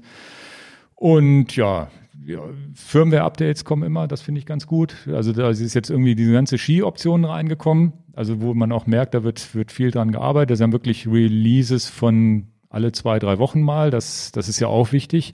Und ganz, ganz wichtig, der Hintergrund, weil sonst hätte ich es auch nicht gemacht, hätte ich auch gesagt, naja, lasst mich in Ruhe. Das ist äh, tatsächlich eine chinesische Firma. Und da steckt ein sehr, relativ großer Konzern dahinter, der GPS, also der in der Autozulieferbranche wirklich GPS-Erfahrung hat. Und Chorus ist im Grunde nur so ein kleiner Ableger davon. Können wir ja Und- von profitieren. Und da muss man halt ganz klar sagen, dass da eine Firma dahinter steckt, die weiß, was sie machen in Sachen GPS. Ne? Das muss man, muss man auch dazu sagen, weil sonst bringt es ja auch nichts, wenn man jetzt da, wenn man da jetzt irgendwie so einen kleinen Nischenanbieter nur annimmt. Also da steckt zumindest eine potente Firma dahinter. Das ist ganz wichtig zu wissen. Dann haben wir noch Langzeittests, zwei Stück, die wir äh, berichten können. Das eine sind warme Füße und warme Hände. Genau. Gehen wir mal auf die, die, nennen wir es mal, ähm, Heizkleidung. Da habe ich nämlich, tatsächlich haben wir auch eine Geschichte mit Tippst du den aufgenommen. Zeitstempel noch ein, Ingo? Ja, ja, das mache ich sowieso. Okay. Ähm, ähm, Können wir auch Updates geben? Genau, was die beheizbare Kleidung angeht, ähm, fahre ich diese Lens Heat Socks und wir haben ja die 37 Handschuhe im Sortiment. Und wir hatten auch die Socken von denen von 37 im Sortiment, die fand ich aber, die waren okay.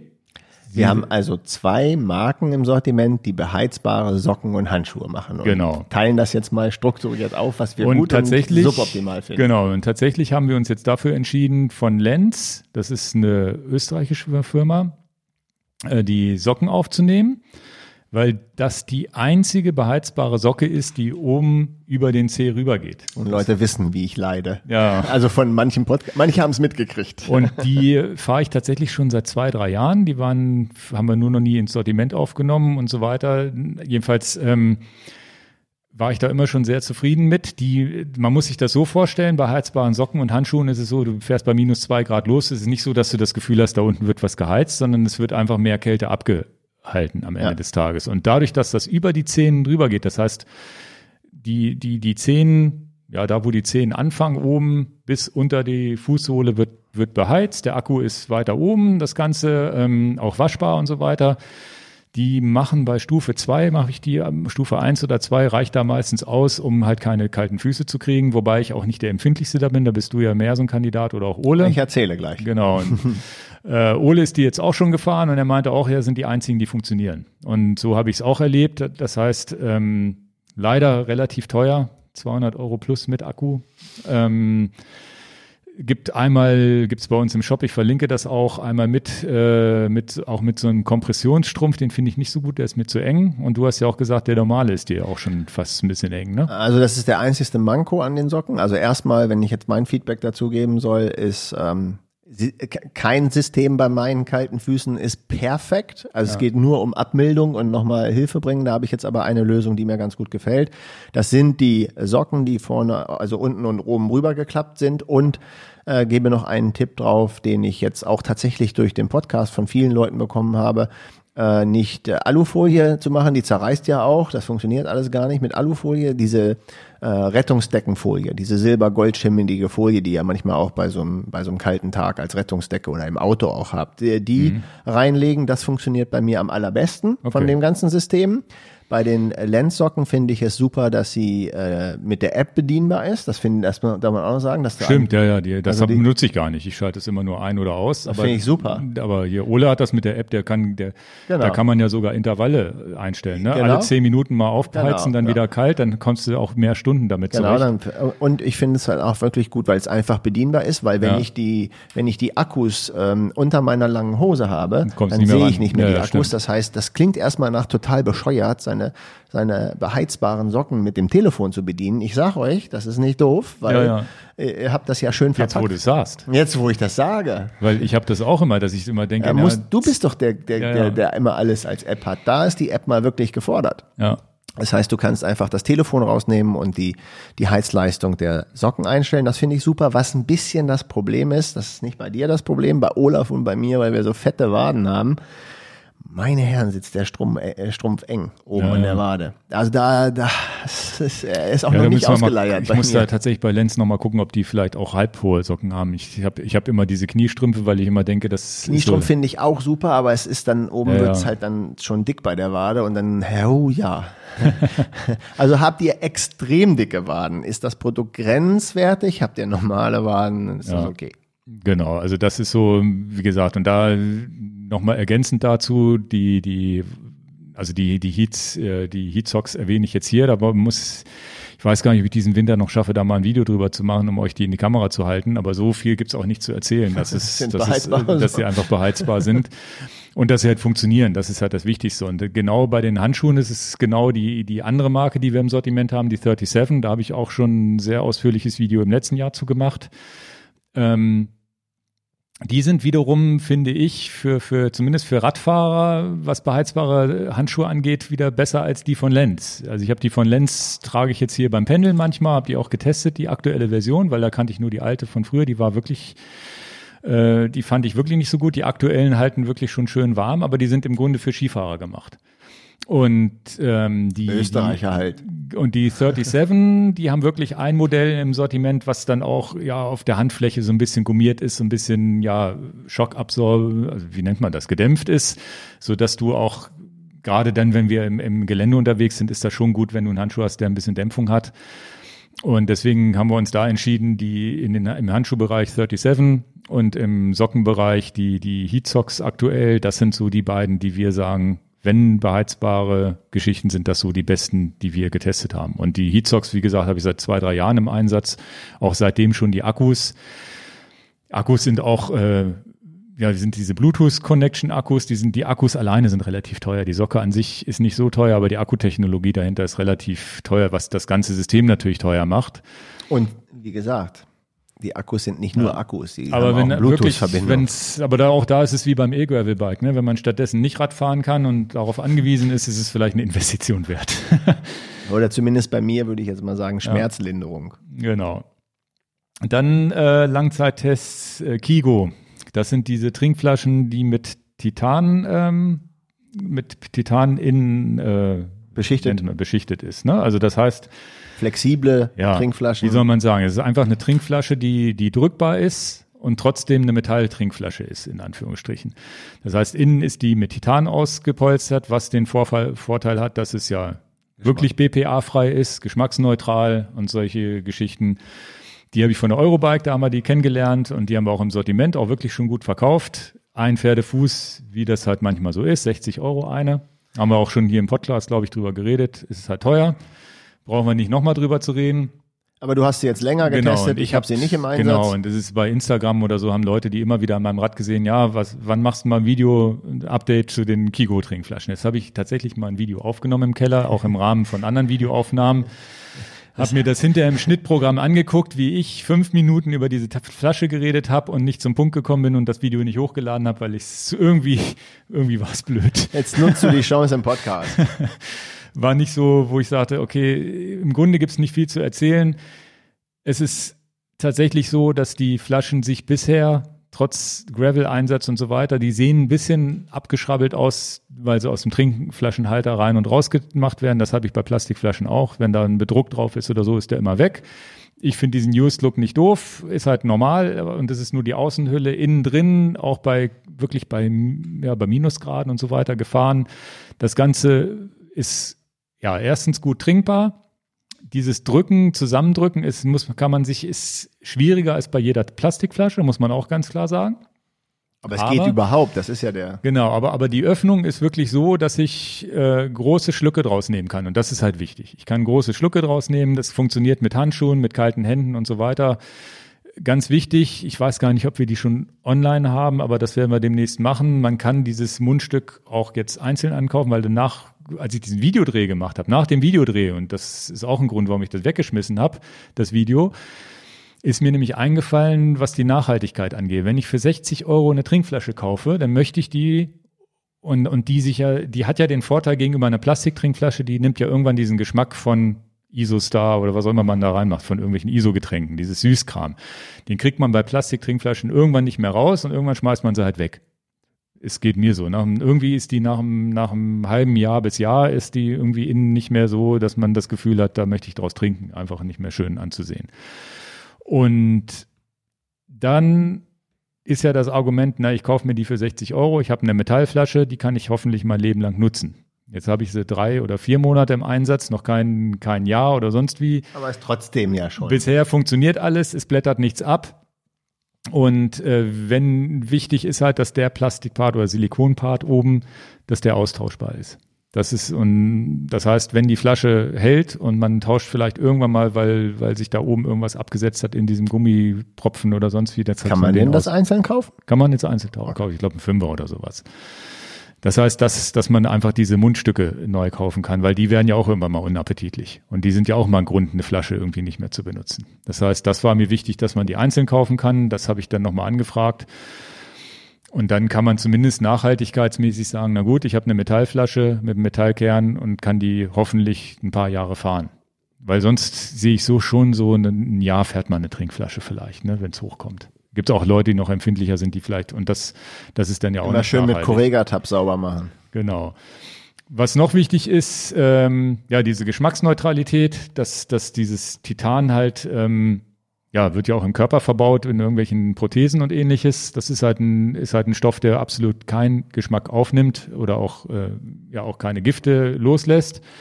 Das ist wichtig äh, und das ist auch noch ein Vorteil gegenüber Edelstahl. Hätte man ja vielleicht auch mit Edelstahl lösen können, wäre vielleicht zu schwer geworden und sonst aber eine Edelstahlflasche, die du in den Mund nimmst, da merkst du immer so einen leichten metallischen Geschmack, den hast du da nicht. Und wenn du wirklich Süßkram, also ich habe dann auch schon irgendwelche äh, Trinkpulver da drin gehabt und dann wieder Wasser nach dem Auswaschen und so, das ist halt, das ist das Wichtige, dass man diesen Rest dieses Süßen nicht mehr drin hat. Und ähm, Funktioniert auch mit den besten Flaschen nicht, weil du hast es Egal. bei Glas oder Titan, da funktioniert's. egal welche Trinkflasche du nimmst äh, aus, aus Kunststoff, wurde mir so erklärt, dass die, das Kunststoff ja im Grunde eine, eine, immer eine unebene Oberfläche hat, wo sich dann immer irgendwie was drin absetzen kann, was wir gar nicht so sehen. Ne? Man denkt, das ist glatt, aber es ist, äh, wenn man es unter das Mikroskop legt, ist es nicht glatt. Und da setzen sich dann diese kleinen geschmacklichen Dinge rein. Das heißt, eine ISO-Flasche mit ISO einmal befüllt, das nächste Mal mit Wasser, da kannst, kannst du den Geschirrspüler gepackt haben, sonst wie du hast das, immer diesen ISO-Geschmack drin. Ja, ja, es war schon tatsächlich ernst gemeint. Das beste mögliche Ergebnis, um das minimal zu neutralisieren, ist tatsächlich diese Cookie-Dent Correga-Tabs, ja, ja. diese Tabletten. Aber selbst damit kriegt man es nicht komplett Aber schon raus, ne? ziemlich gut, aber okay. nicht perfekt. Also das war kein, kein dover Scherz, ne? Ja. Also das ist tatsächlich gut. Nee, also das, wie gesagt, es ist positiv. Ich finde, die sehen auch so ganz schick aus. Ähm, ich mag die schwarzen ganz gern, meistens die schwarzen. Ich habe aber auch so diese, die blaue Variante, die ab und zu mal in den Fotos aufgetaucht. Also ich habe dann zwei Paar bei uns zu Hause, die machen auch die Runde bei, bei, bei den anderen Familienmitgliedern. Ist aber, wie gesagt, kostet ein bisschen Geld, aber mein Feedback wollte ich euch nicht vorenthalten. Und dann wurde noch, ähm, ja, das war das nächste Feedback, was erfra erfragt wurde, ist. Bevor du das machst, unterbreche ja. ich dich jetzt. Ich rutsche schon ganz nach rechts und ganz nach links. Das nächste Feedback zum Langzeittest könntest du die, die erste Minute davon ohne mich machen. Ja, geh ruhig. der, der Kaffee und das Wasser ist durchgelaufen. Ja, ja. Ich bin relativ unruhig. Also, wir machen eine kurze Werbeunterbrechung. ja, da sind wir wieder. Vollgas gegeben. Nee, also so alleine, alleine in die Kamera äh, oder hier im Podcast sprechen funktioniert nicht gut. Das haben wir schon manchmal so gehabt, wo, wo, wo einer irgendwie du dein Handy geholt hast und dann fange ich an zu reden und dann fehlt mir aber der Gesprächspartner und dann kann ich nicht mehr reden. Ich war aber so ungeduldig, ich, das, nee, ist ja das kein Problem. schief gelaufen. Wir machen das in Zukunft so, dass wir das einfach ganz offen sagen und rausschneiden. Ist nee. jetzt ja noch nie vorgekommen. Ja, ja. Ähm, genau, dann äh, machen wir weiter. Also da, wo auch viel nachgefragt wurde, was Langzeiterfahrung an, angeht, ist jetzt die SRAM Access. Und die ist jetzt ja auch, glaube ich, fast genau ein Jahr. Dass wir sie Probe als, gefahren sind. Ja, als sie, als sie vorgestellt wurde, genau. Und ähm, ja, viele wissen ja, dass ich die am Open und auch an meinem S5 fahre, die Zwölffachschaltung, die normale zweimal, also zweifach vorne, hinten, hinten halt eine Kassette. Ja, Langzeiterfahrung gibt es eigentlich gar nicht viel zu sagen. Und das ist ja das, äh, das ist ja das äh, Vorteilhaftste ist ja einfach, dass es ja problemfrei alles läuft. Ne? Mhm. Also ich ist hab, ja auch ein Bericht an genau. Langzeiterfahrung, keine also negative Sache. Es ist wirklich so, es fährt sich sehr laufruhig, es äh, ist jetzt so vom Verschleiß nichts, was ich jetzt erkennbar bemerkbar gemacht hat. Ähm, ein bisschen an die Akkus musste man sich gewöhnen, da können wir gleich nochmal drüber sprechen. Ähm, es ist, was ich so ganz schön finde, ist halt einfach dieser Gang mehr, der einem ermöglicht, diesen, diesen Wechsel von, von verschiedenen Übersetzungen hinten auf die Kassette zu verlagern. Also nicht mehr Kettenblattwechsel, wenn man sagt, naja, ich brauche jetzt kompakt oder nicht kompakt, dann wechsle ich einfach hinten auf, auf 1033 Ritzel statt 1028. Schon habe ich ein paar Gänge mehr. Und durch diese zwölffach Spreizung kann ich eigentlich mit 1033 bin ich auch immer noch schnell im Flachen unterwegs. Das heißt, ich habe sogar mein S5, was ich erst auf 1028 gemacht hatte, habe ich dann umgerüstet auf 1033, weil ich gemerkt habe, naja, ich hätte ein bisschen gerne ein bisschen mehr Trittfrequenz am Berg. Hatte das S5 aber eigentlich so auf schnell ausgelegt und habe dann aber gemerkt, naja, irgendwie ist es auch wurscht, weil die Gänge sind trotzdem noch, die Sprünge sind trotzdem noch klein genug, auch wenn man die große Kassette nimmt. Das ist halt in den Gängen, die mit, mit zehn Zähnen anfangen, in den härteren Gängen, die ersten vier, fünf, die sind halt gleich. Genau. Und da fehlt dir dann irgendwo bei 15, 16, 17 Zähnen fehlt dir vielleicht mal ein Gangsprung, aber irgendwie durch dieses Zwölffach macht sich das gar nicht so bemerkbar und das äh, fährt sich, fährt sich wirklich super, wir haben einen neuen Schmierstoff entdeckt und da muss ich auch nochmal nachgucken, wer mir diesen Tipp irgendwann mal gegeben hat, weil der kam irgendwann mal über YouTube rein. Wenn derjenige das hört, kann er sich gerne nochmal eine E-Mail schreiben. ähm, und ist zwar, auch schön, wir kriegen viele Tipps. Äh, zwar ähm, Dry Fluids, das ist äh, tatsächlich, den hatte ich dann angerufen und gesagt, hier, wir würden das auch gerne ins Sortiment aufnehmen, wurde empfohlen. Ich habe es tatsächlich einmal gekauft, selber bei Amazon einfach geklickt bevor ich überhaupt da mit den Kontakt aufgenommen habe. Und das ist so ein Keramikschmierstoff mit wirklich einem sehr, sehr hohen Keramikanteil. Wenig Additive und das ist was, ist so der erste Schmierstoff, jetzt unabhängig von SRAM oder nicht SRAM. Der hält so 5, 6, 700 Kilometer und das alles wird viel geräuscharmer. Also selbst an meinem Brompton merke ich, dass das geräuscharmer wird und du hast kein, hast wirklich dieses Schwarze ist weg. Dieses, dieses, dass irgendwie Schmutz aufgenommen wird, sonst wie ich fahre es auf dem auf dem Open Wide im, im Schlamm und sonst wie. Und ihr habt das gesehen, ne? Dann haben wir gemeinsam unsere Räder sauber gemacht. Ich bin da einmal mit Wasser Mack auf rübergegangen und alles hat geglänzt. Und bei euch war die Kette immer noch schmierig. Kommen wir zu. Und äh, dieses Dry Fruits, ich verlinke das auch mal, gibt's bei uns im Shop schon, mache ich sicherlich nochmal ein Video zu, da machen wir gemeinsam ein Video zu, weil du das nämlich noch nicht überall eingesetzt hast. Da kannst, können wir nämlich nochmal zeigen, man muss das einmal Ja, komplett entfetten und so weiter. Werde berichten. Und das, äh, das in Verbindung damit natürlich super, alles super laufruhig. Ja, Akku habe ich es tatsächlich geschafft, einmal mit leeren Akkus fast loszufahren. Und da muss man sich dann doch ein bisschen umgewöhnen, dass man sagt, naja gut, der Akku hält halt kein halbes Jahr mehr, der hält halt ein paar Wochen, je nachdem, wie oft man das Rad bewegt. Ich weiß gar nicht genau, was angegeben ist. Also man kann schon wahrscheinlich so 20 Stunden Rad fahren, bis man die wieder laden muss. Aber ich habe jetzt immer so einen kleinen Akku in der Trikottasche mit dabei als, als Ersatz, weil es ist halt was anderes als bei Shimano, wo man einfach ja, das einmal im Jahr lädt und dann hält es meistens durch. Ich, ich berichte gleich. Ich lasse dich erstmal ausreden. Mehr habe ich Also, jetzt gar nicht. Ne? so. Ansonsten, wie gesagt, so, so eine Shimano, die ich vorher gefahren bin, die fahren natürlich auch super. Also es ist jetzt, es ist so dieser Gang mehr und dass man keine Nachteile hat. Das sind so für mich eigentlich das Fazit. Trotz der schmaleren Kette, trotz des äh, eventuell nach außen hin empfindlicheren Systems, das hat sich so, halte ich das Ganze für sehr ja, verschleißarm und up to, also wirklich, ja, einfach problemfrei fahrbar. Mein Feedback. Ja. Ich habe die äh, Access-Schaltung nicht an einem Open. Ich habe da nach wie vor die Kombination Dura Ace Ultegra elektronisch geschaltet und ähm, bin jetzt eigentlich auch nicht auf die Idee gekommen, jetzt die funktionierende Schaltung runterzunehmen und sie zu ersetzen. Es war einfach jetzt auch eine Kostensache und ich bin einfach auch nicht auf die Idee gekommen, das System jetzt einfach abzuändern. Ja, ja. Du bist da relativ geflasht gewesen und hast das gemacht, was ich auch völlig Ja, hat ja auch noch den Grund, dass ich die Laufräder zwischen den Alle- als verschiedenen Access-Rädern tauschen kann. Ne? Das Genau. war so der Hauptgrund auch. Völlig, völlig verständlich. Ähm, und äh, diesen Gang hatte ich nicht. Ich bin auch mit meiner mit meiner Kombination super zufrieden, muss ich ganz ehrlich auch äh, sagen. Und ähm, der einzigste Punkt, der mir noch mehr Freude machen würde, weil ich ein Kompaktsystem fahre mit äh, dann 50 34 vorne und hinten habe ich eine Mountainbike-Kassette drauf mit 11 40 10 bei meinem Open. Ich hätte natürlich ganz gerne noch einen schnelleren Gang, ohne dafür das Kettenblatt größer zu machen. Ich würde gerne bei 50 bleiben und nicht auf 52 gehen und würde gerne auch 50 10 haben. Das wäre der einzigste Punkt von der Übersetzung, dass ich da das 10er Ritzel hätte. Von mir aus könnte Shimano das 12er Ritzel, das 11er Ritzel wegpacken und einen 10er hinmachen. Das werden sie nie tun.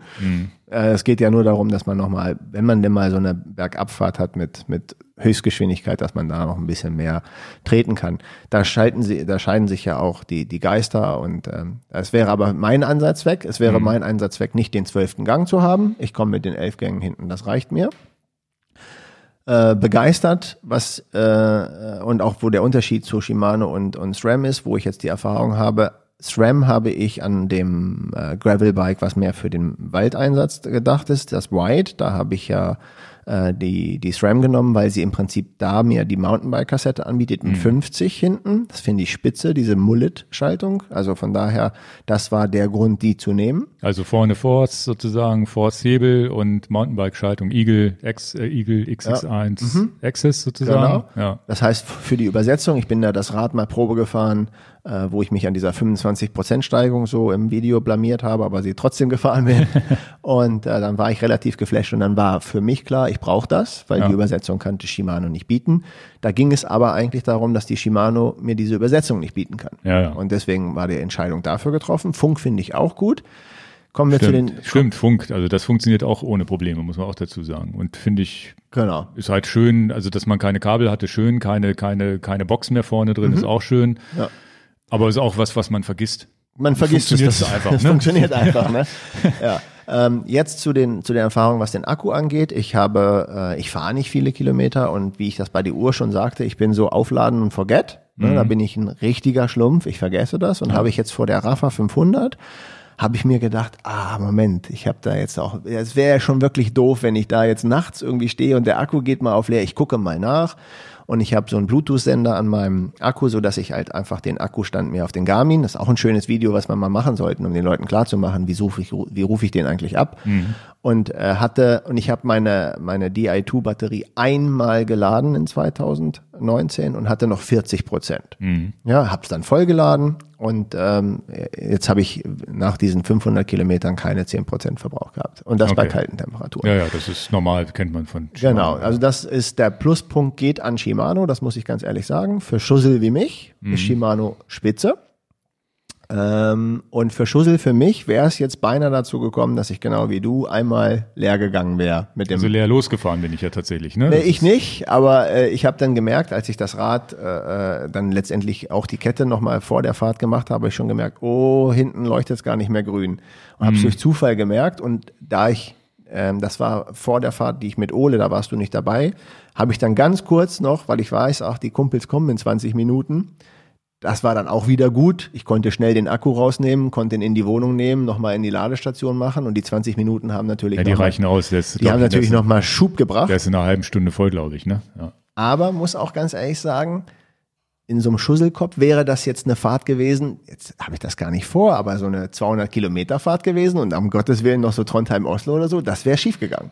Also es ist tatsächlich das wäre so, schiefgegangen. Ich habe es tatsächlich mit beiden Systemen schon. Ich habe es auch mit der Shimano. Shimano hat den Vorteil, der Akku hält ewig. Der Nachteil ist, dass dadurch, dass er ewig hält, überprüfe ich den nie. Denn da bin ich halt auch losgefahren und dann hast du ja immer diesen, bei Shimano hast du dann diesen Notanker, das dann, glaube ich, Kettenblatt wird erstmal gesperrt. Das Kettenblatt vorne schaltet nicht mehr, nur noch hinten. Also es ist zumindest so, du kannst nochmal weiterfahren, aber auch nicht mehr allzu lange. Da bin ich auch schon reingerasselt.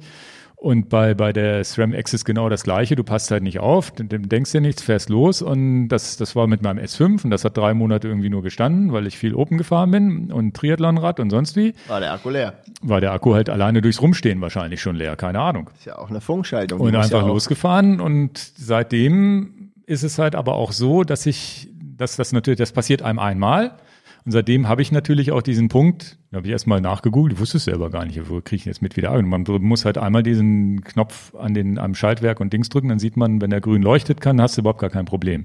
Dann gibt es irgendwie orange und, und irgendwie ja, bei Rot solltest du nicht mehr losfahren. Das heißt, ich glaube, du kannst auch oben einfach schalten, dann leuchtet das ja auch genau, grün. Genau, was ich dir gerade sagte. Ne? Ich genau. habe dann auch gemerkt, ups. Du merkst es, du merkst es halt und ich habe jetzt in meine in meine in meine Careback, was ich sowieso immer mitnehme, wo auch meine Adresse drin steht und sonst wie habe ich halt einfach so einen kleinen Akku jetzt immer drin.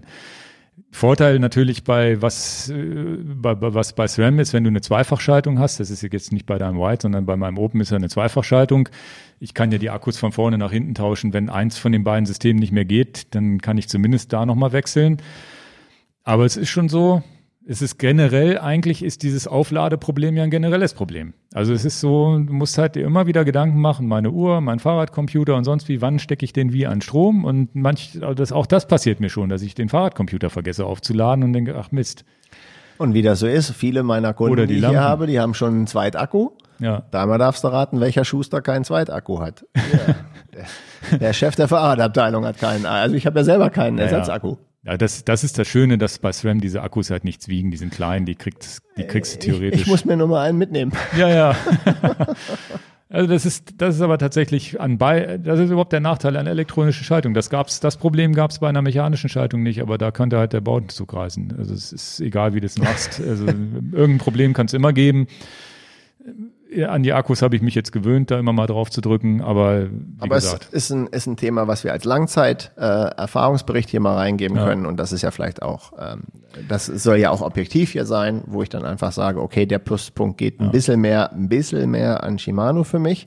Äh, andererseits geht der Pluspunkt, wenn man einen zweiten Akku in die Tasche nimmt, in die Trikottasche oder in die, in die Satteltasche reinpackt, dann ist das Thema auch bei SRAM komplett durch. Ja, ja. Und es ist letztendlich beide Systeme, egal ob es Dura ist oder jetzt äh, Red oder Force oder, oder Ultegra ist die Dinger sind schon echt ausgereift. Also, und das ist das Schöne an der Axis auch, wo jetzt vielleicht viele noch sagen, naja, ist eine relativ neue Schaltung. Also wir haben auch kundenseitig nicht, haben wir irgendwelche Probleme gar, gehabt? Äh, nichts. Gar nichts. Auch, auch wir haben super viele Force-Schaltungen verkauft, weil, weil ja. der Preispunkt ein bisschen äh, angenehmer ja, war. Und äh, da ist gar nichts bemängelt. Ja, nichts. Deswegen. Es kam null. Also es scheint, es, es, es, läuft einfach und man und kann nicht viel darüber erzählen und das ist der größte Vorteil scheinbar. Ja, aber das ist ja auch ein Feedback. Genau. Wenn nichts negativ auftaucht, ja. dann wollen wir doch mal die Geschenke mitnehmen. Dann können wir zu Rotor noch ein kleines Update geben, was, was die Axis angeht, dass es da jetzt auch Kettenblätter zumindest sehr rar schon geben wird, die Ja. für die Axis funktionieren. Ich und jetzt dass die man ersten jetzt, Kettenblätter hier. genau, und dass man auch mittlerweile jetzt auch ovale Kettenblätter Blätter dann für die Axis 12-fach gibt, die es jetzt In auch Rotorkombination. in Rotor-Kombinationen gibt. Also es ist auch ganz neu. Ähm, das nur so für die Leute, die das interessiert, weil das ist auch für viele ein Kaufgrund zu sagen, ich will oval fahren, war bei Axis bisher so ohne weiteres nicht möglich, glaube ich. Und das ist auch ein Test, den ich jetzt mache. Deswegen äh, betrifft die Rotorsachen und betrifft auch das Dry Fluid. Äh, da ähm, weißt du noch gar nichts von, aber das passiert. Ich werde meine Force-Kurbel aus meinem White äh, demontieren. Ob ich das dauerhaft mache, weiß ich noch nicht, aber zumindest als Testsache werde den neuen Powermeter von Rotor einbauen, der beidseitige Wattmessung hat. Und äh, kommt mir auch gelegen, weil ich dann bis zu 34 mit einem Kettenblatt runtergehen kann, während ich bei Force nur auf 36 runtergehen kann. Aber das ist zu Testzwecken. Und in dem Zusammenhang, wenn ich diese Sache testweise montiere, vielleicht fahre ich damit auch so nach La Palma, weiß ich noch nicht, habe ich noch nicht entschieden. Zumindest muss ich die Sachen testen und montieren. Ja, ja. Und da kann ich das ja auch im Video dann festhalten. Werde ich dann auch eine Kette niegelnagelneu entfetten und mit dem Dry Fluid machen und euch auch dann da einen Bericht Okay. von geben, auch Willst meinerseits. Das, aber du fährst dann rund oder oval? ich fahre rund. Ich, Okay. Ja, also oval ist, ist nicht, nicht Doch nicht so dein. Ja, haben wir jetzt schon mal drüber wollte ich gesprochen. gerade sagen, es, es ist, es ist, ich müsste alle meine Räder auf Oval um, um, umstellen. Ich möchte nicht was Rundes und Ovales mischen. Okay. Ja. Ich glaube, beim Mountainbike würde mir Oval am besten gefallen. Hm. Weil gerade am steilen Berg mit der sein, Ovalität, ja, ja. Ne? Ja, aber, ich Aber- hätte auch keine Lust zu mischen. Entweder alles oval oder alles rund. So ist meine, auch meine Devise. Ja. Und da ist dann alles rund schon das Einfachere. Und es ist, äh, wir äh, erzählen es ja hier auch so, wie wir die Sachen so nutzen. Ja. Wir, wir sind nach wie vor bei rund, aber wir haben viele, viele, viele Kommentare auch in dem Video bekommen von Leuten, die sagen, ich finde es spitze oval. Also ist doch auch okay. Gut, dann äh, kommen wir zu den Picks für was wir so empfehlen haben. Und wir haben jetzt, äh, du hast einen und wir haben einen gemeinsamen jetzt uns. ich hatte noch einen anderen hinter, im Hintergrund, den hatte ich aber vergessen. Der muss jetzt auf die nächste Woche warten, weil ich das Teil einfach zu Hause vergessen habe, was ich gerne in die Kamera gehalten hätte. Deswegen äh, picken wir beide jetzt, ja. Äh, wir, wir, also wir sagen das so, wie es war. Du hattest einen Pick, den hast du zu Hause vergessen und dann haben wir über eine Sache geredet und das die du picken wolltest, die hätten wir sowieso über die geredet. Die hätten wir sowieso über die geredet, weil das zufälligerweise ist, das über das wollen wir auch gerne reden, weil wir beide davon sehr viel Spaß haben Bist und du eigentlich durch mich da drauf gekommen, ja, ne? Oder Ja. bist und dann zusätzlich durch die Segel, äh, diese komische Veranstaltung da, ne? Fangen wir mal mit Okay. deiner Sache an. Das war nämlich die Woche vor meiner Knie-OP. Ja, genau. Also das geht. Was ist passiert? Erzähl es geht Leuten. um das äh, Concept 2 Rudergerät. Und das ist wirklich ein Pick, wo man, ja, wo wir voll hinterstehen können. Wenn man sich ein Rudergerät kauft, ist das sicherlich das Rudergerät der Wahl neben diesen wassergetankten Dingern. Wie heißen die? Water Rower noch. Ne? Aqua Rower, Water, Water, Rower. Water Rower ist- sind so ein bisschen so das, was ich noch so als Alternative gelten lasse. Ansonsten ist eigentlich Concept 2 so das Rudergerät, was alle haben, in Anführungsstrichen. Und meine eigene Erfahrung äh, ist halt auch so. Und ich habe dann dir, glaube ich, auch davon erzählt und habe das im Grunde die Anschaffung war, weil ich ein Gerät haben wollte, wo ich mich einfach mal zehn Minuten draufsetzen kann, danach ein bisschen Krafttraining machen kann, wo ich eine Ganzkörpergeschichte habe, wo ich auch mal eine Bewegung machen kann, die ich sonst in meinem Sport gar nicht mache, nämlich die Schulterblätter Blätter vielleicht auch mal ein bisschen nach hinten zu bringen. Und sonst du schwimmst, ziehst du einfach fast viel mit dem Brustmuskel, Schulter, aber so diese, diese Schulterblätter hinten werden nicht so aktiviert. Und ich kenne das aus dem Fitnessstudio, habe ich da immer schon mal zehn Minuten drauf gesessen und ich fand das eigentlich immer schon so ganz witzig. Und es ist eine kleine Hürde, sich sowas ins, ins Haus zu stellen. Und auch der Rest der Familie setzt sich da mal drauf. und äh, ja, habe ich mir angeschafft und nutze das auch mal mehr, mal weniger. Und dann hattest du das ja auch so mitbekommen und dann warst du mal bei mir und hast dich auch mal drauf gesetzt. Ich war bei dir, als wir kurz vor meiner äh, OP noch das Video für die Shimano GRX hatten und dann Genau. habe ich das bei dir stehen sehen und dann dachte ich, na komm, bevor ich jetzt die Knie-OP mache, vielleicht kann ich danach nicht mehr rudern. Jetzt nutze ich Ja. doch mal die Chance zu rudern und habe das ausprobiert und fand schon spitze. Ja. Fand's sofort gut. Ja, ja, es ist einfach nochmal was, was anderes. Es ist jetzt nichts, also ich bin jetzt nicht, der wäre jetzt nicht der Typ, da mich eine Stunde draufzusetzen. Abgesehen davon, und ich weiß nicht, ob das jetzt ein Defizit oder weil ich so verkürzt bin oder sonst wie. Ich weiß, was kommt. Nach 20 Minuten tut mir der Arsch so weh Hallo. auf dem Ding. also der Pona hinter natürlich. Ähm, also es ist tatsächlich so, dass es, dass es äh, und ich habe nicht das Gefühl, dass es die Sitzknochen sind, sondern dass ich irgendwie durch diese, durch diese, dieses Abstoßen der Beine, dass irgendwann die Muskeln so dicht machen, dass ich da irgendwie ein unangenehmes Gefühl drin. Dann stehe ich kurz auf und dann geht's auch wieder. Ne? Muss ich kurz die, die, die, den Po lockern oder die Beine lockern, dann geht's wieder. Ähm, aber es ist schon so, man kann da richtig in Schwitzen kommen, man kann hart fahren, man kann auch mal locker fahren, sich ein bisschen gemütlich machen und so weiter. Also es ist irgendwie, irgendwie toll. Mir macht's richtig Spaß.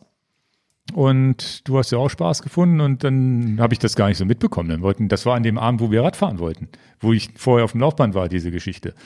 An dem Tag bist du dann, glaube ich, losgefahren, hast irgendwo gebraucht eins gekauft, ne?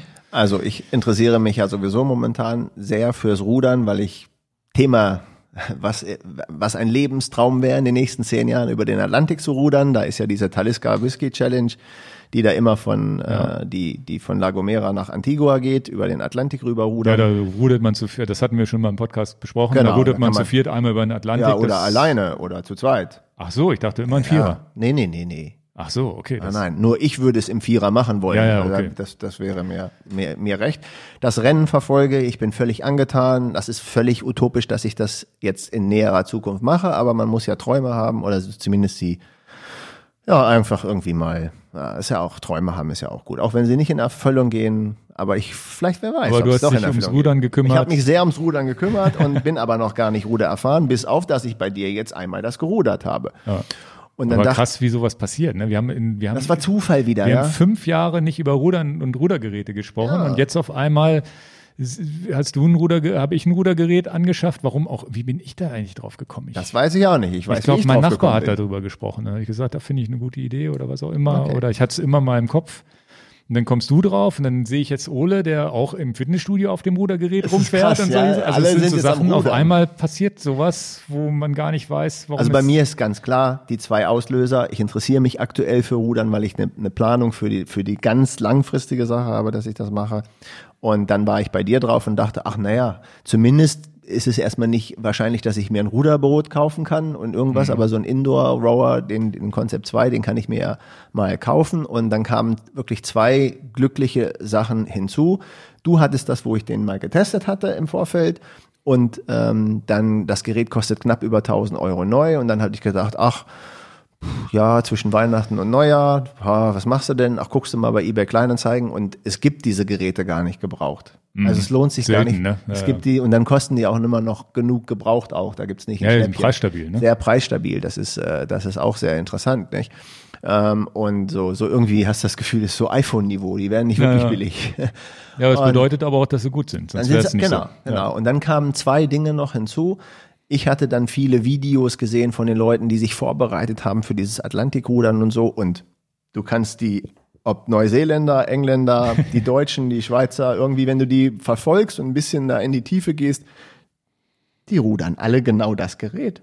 Ja, das Die ist haben ja das alle nicht ein Gerät für 5000 Euro, sondern auch- genau das Gerät. Das Gerät ist scheinbar so hochwertig und das, das obwohl es in Anführungsstrichen nur 1000 Euro kostet, steht in jedem, oder 1000 plus ein paar zerquetschte, es steht auch in jedem Fitnessstudio, Genau. steht die Kiste. Pass auf. Und dann, äh, wie das so ist, durch Zufall mache ich eBay Kleinanzeigen an und gucke dann immer, das mache ich ab und zu schon mal, was in meinem Umkreis, von wo ich wohne, in Umkreis von 50 Kilometer so angeboten wird. Und du glaubst es nicht, das sind genau die Sachen, die kann man in kein Drehbuch schreiben. Das passiert nicht. Es werden diese Geräte gar nicht angeboten. Bing, morgens um acht gucke ich da rein, Konzept 2 in Springe. also Springe ist die andere Seite vom Ja, ja, Wald, ja. wo ich Also wohne. Vor allem ne? tatsächlich bei dir in der Nähe auch. bei mir in ja. der Nähe und dann dachte ich, na okay, es ist jetzt auch vom Preis her nicht sensationell viel günstiger, aber okay, es ist immerhin noch ein bisschen günstiger und so kann ich das besser zu Hause argumentieren, dass ich ein gebrauchtes Gerät kaufe und ja und überhaupt ein ökologischer Aspekt, das wird der Ja, ja, ja. So und dann habe ich dann einfach da gesagt, pass auf, okay, dann fahre ich da hin, es ist dann tatsächlich ja nur 20 Minuten von meiner Haustür und dann habe ich das mitgenommen und das Gute ist, ich konnte es testen, dass auch alles funktioniert Hm. und äh, bin jetzt total angefixt. Das Beste, was mir dieses Gerät tun kann, sind 2000 Meter zu rudern, weil das schaffe ich in 10 Minuten. Mhm. Und das ist auch ausreichend erstmal. Das ist tatsächlich auch der Witz, dass ich, egal was du machst, Radfahren, Laufen, im Leben würde ich nicht für zehn Minuten laufen gehen. Beim Rudern schon. Und im Leben würde ich auch nicht für zehn Minuten Radfahren gehen, aber zehn Minuten rudern oder eine Viertelstunde rudern. Danach fühlt man sich gut, man hat was gemacht, man ist nicht komplett durchgeschwissen, man hat aber auch nicht das Gefühl, man müsste jetzt unbedingt eine halbe Stunde voll kriegen. Während ich bei diesen ganzen anderen Sportarten habe ich immer das Gefühl, auch beim Schwimmen.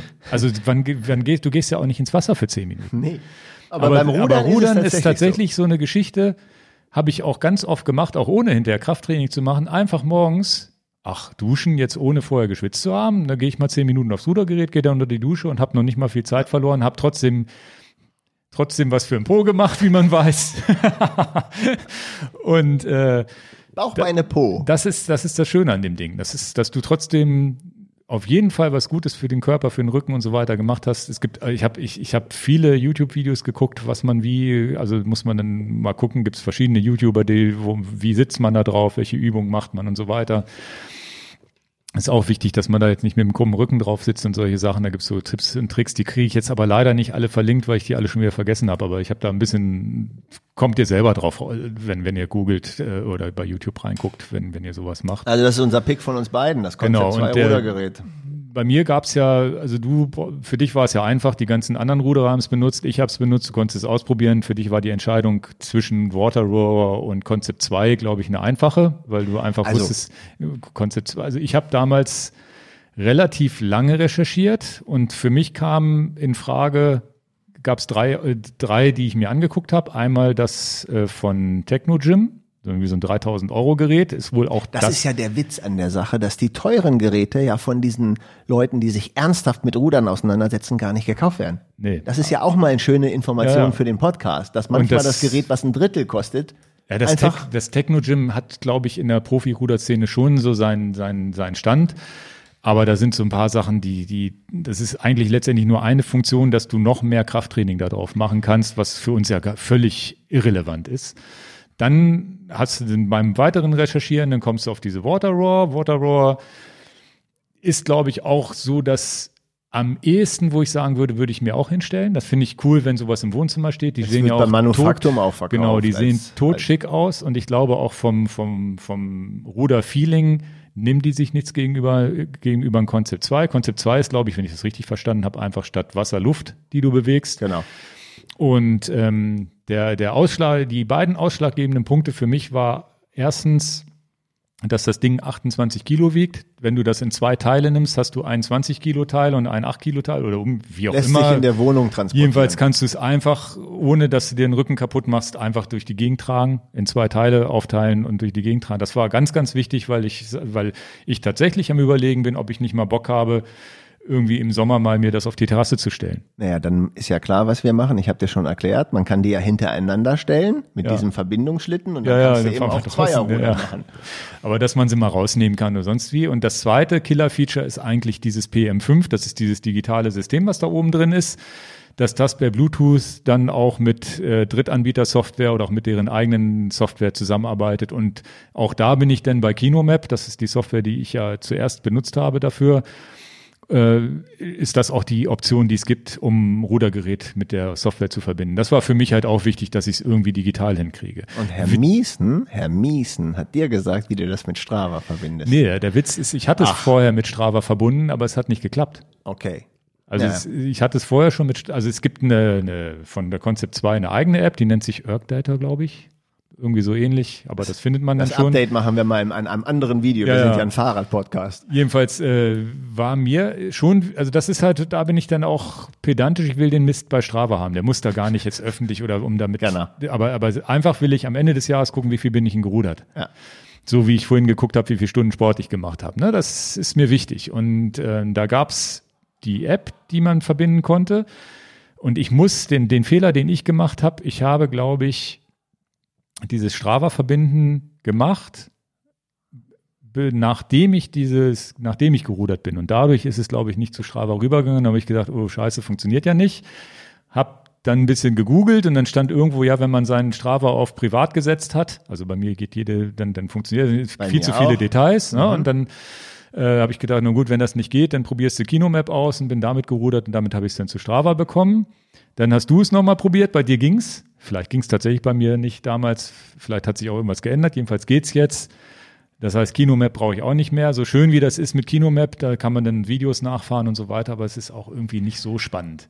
Ich finde Das ist was anderes als Swift oder Tour oder oder oder ein Video von von Alp Alp d'Huez hochzufahren. Das ist irgendwie spannender als jetzt einen Rücken von einem anderen Ruder zu sehen, der auf irgendeinem Wasser rumfährt. Die sehen alle gleich aus. Ne? Und deswegen ist jetzt die beste Variante einfach die Erg-Data-Geschichte zu nehmen und die machen das ja echt witzig, weil das kommt ja ein Foto. Vielleicht habt ihr die, die bei mir bei Strava folgen, das Bei mir ist es auch haben. so, ja. Es wird ja sogar dann Concept 2 Bildschirmfoto da hochgeladen und da stehen dann in dem Foto die echten, echten Daten drin. Was man will. Also zumindest die obere Zeile Das ist schon dann, wirklich gut. haben sie ganz gut gemacht. Also Ja. das, dadurch kriegst du das dann gut auch zu Strava hoch und es ist auch tatsächlich so,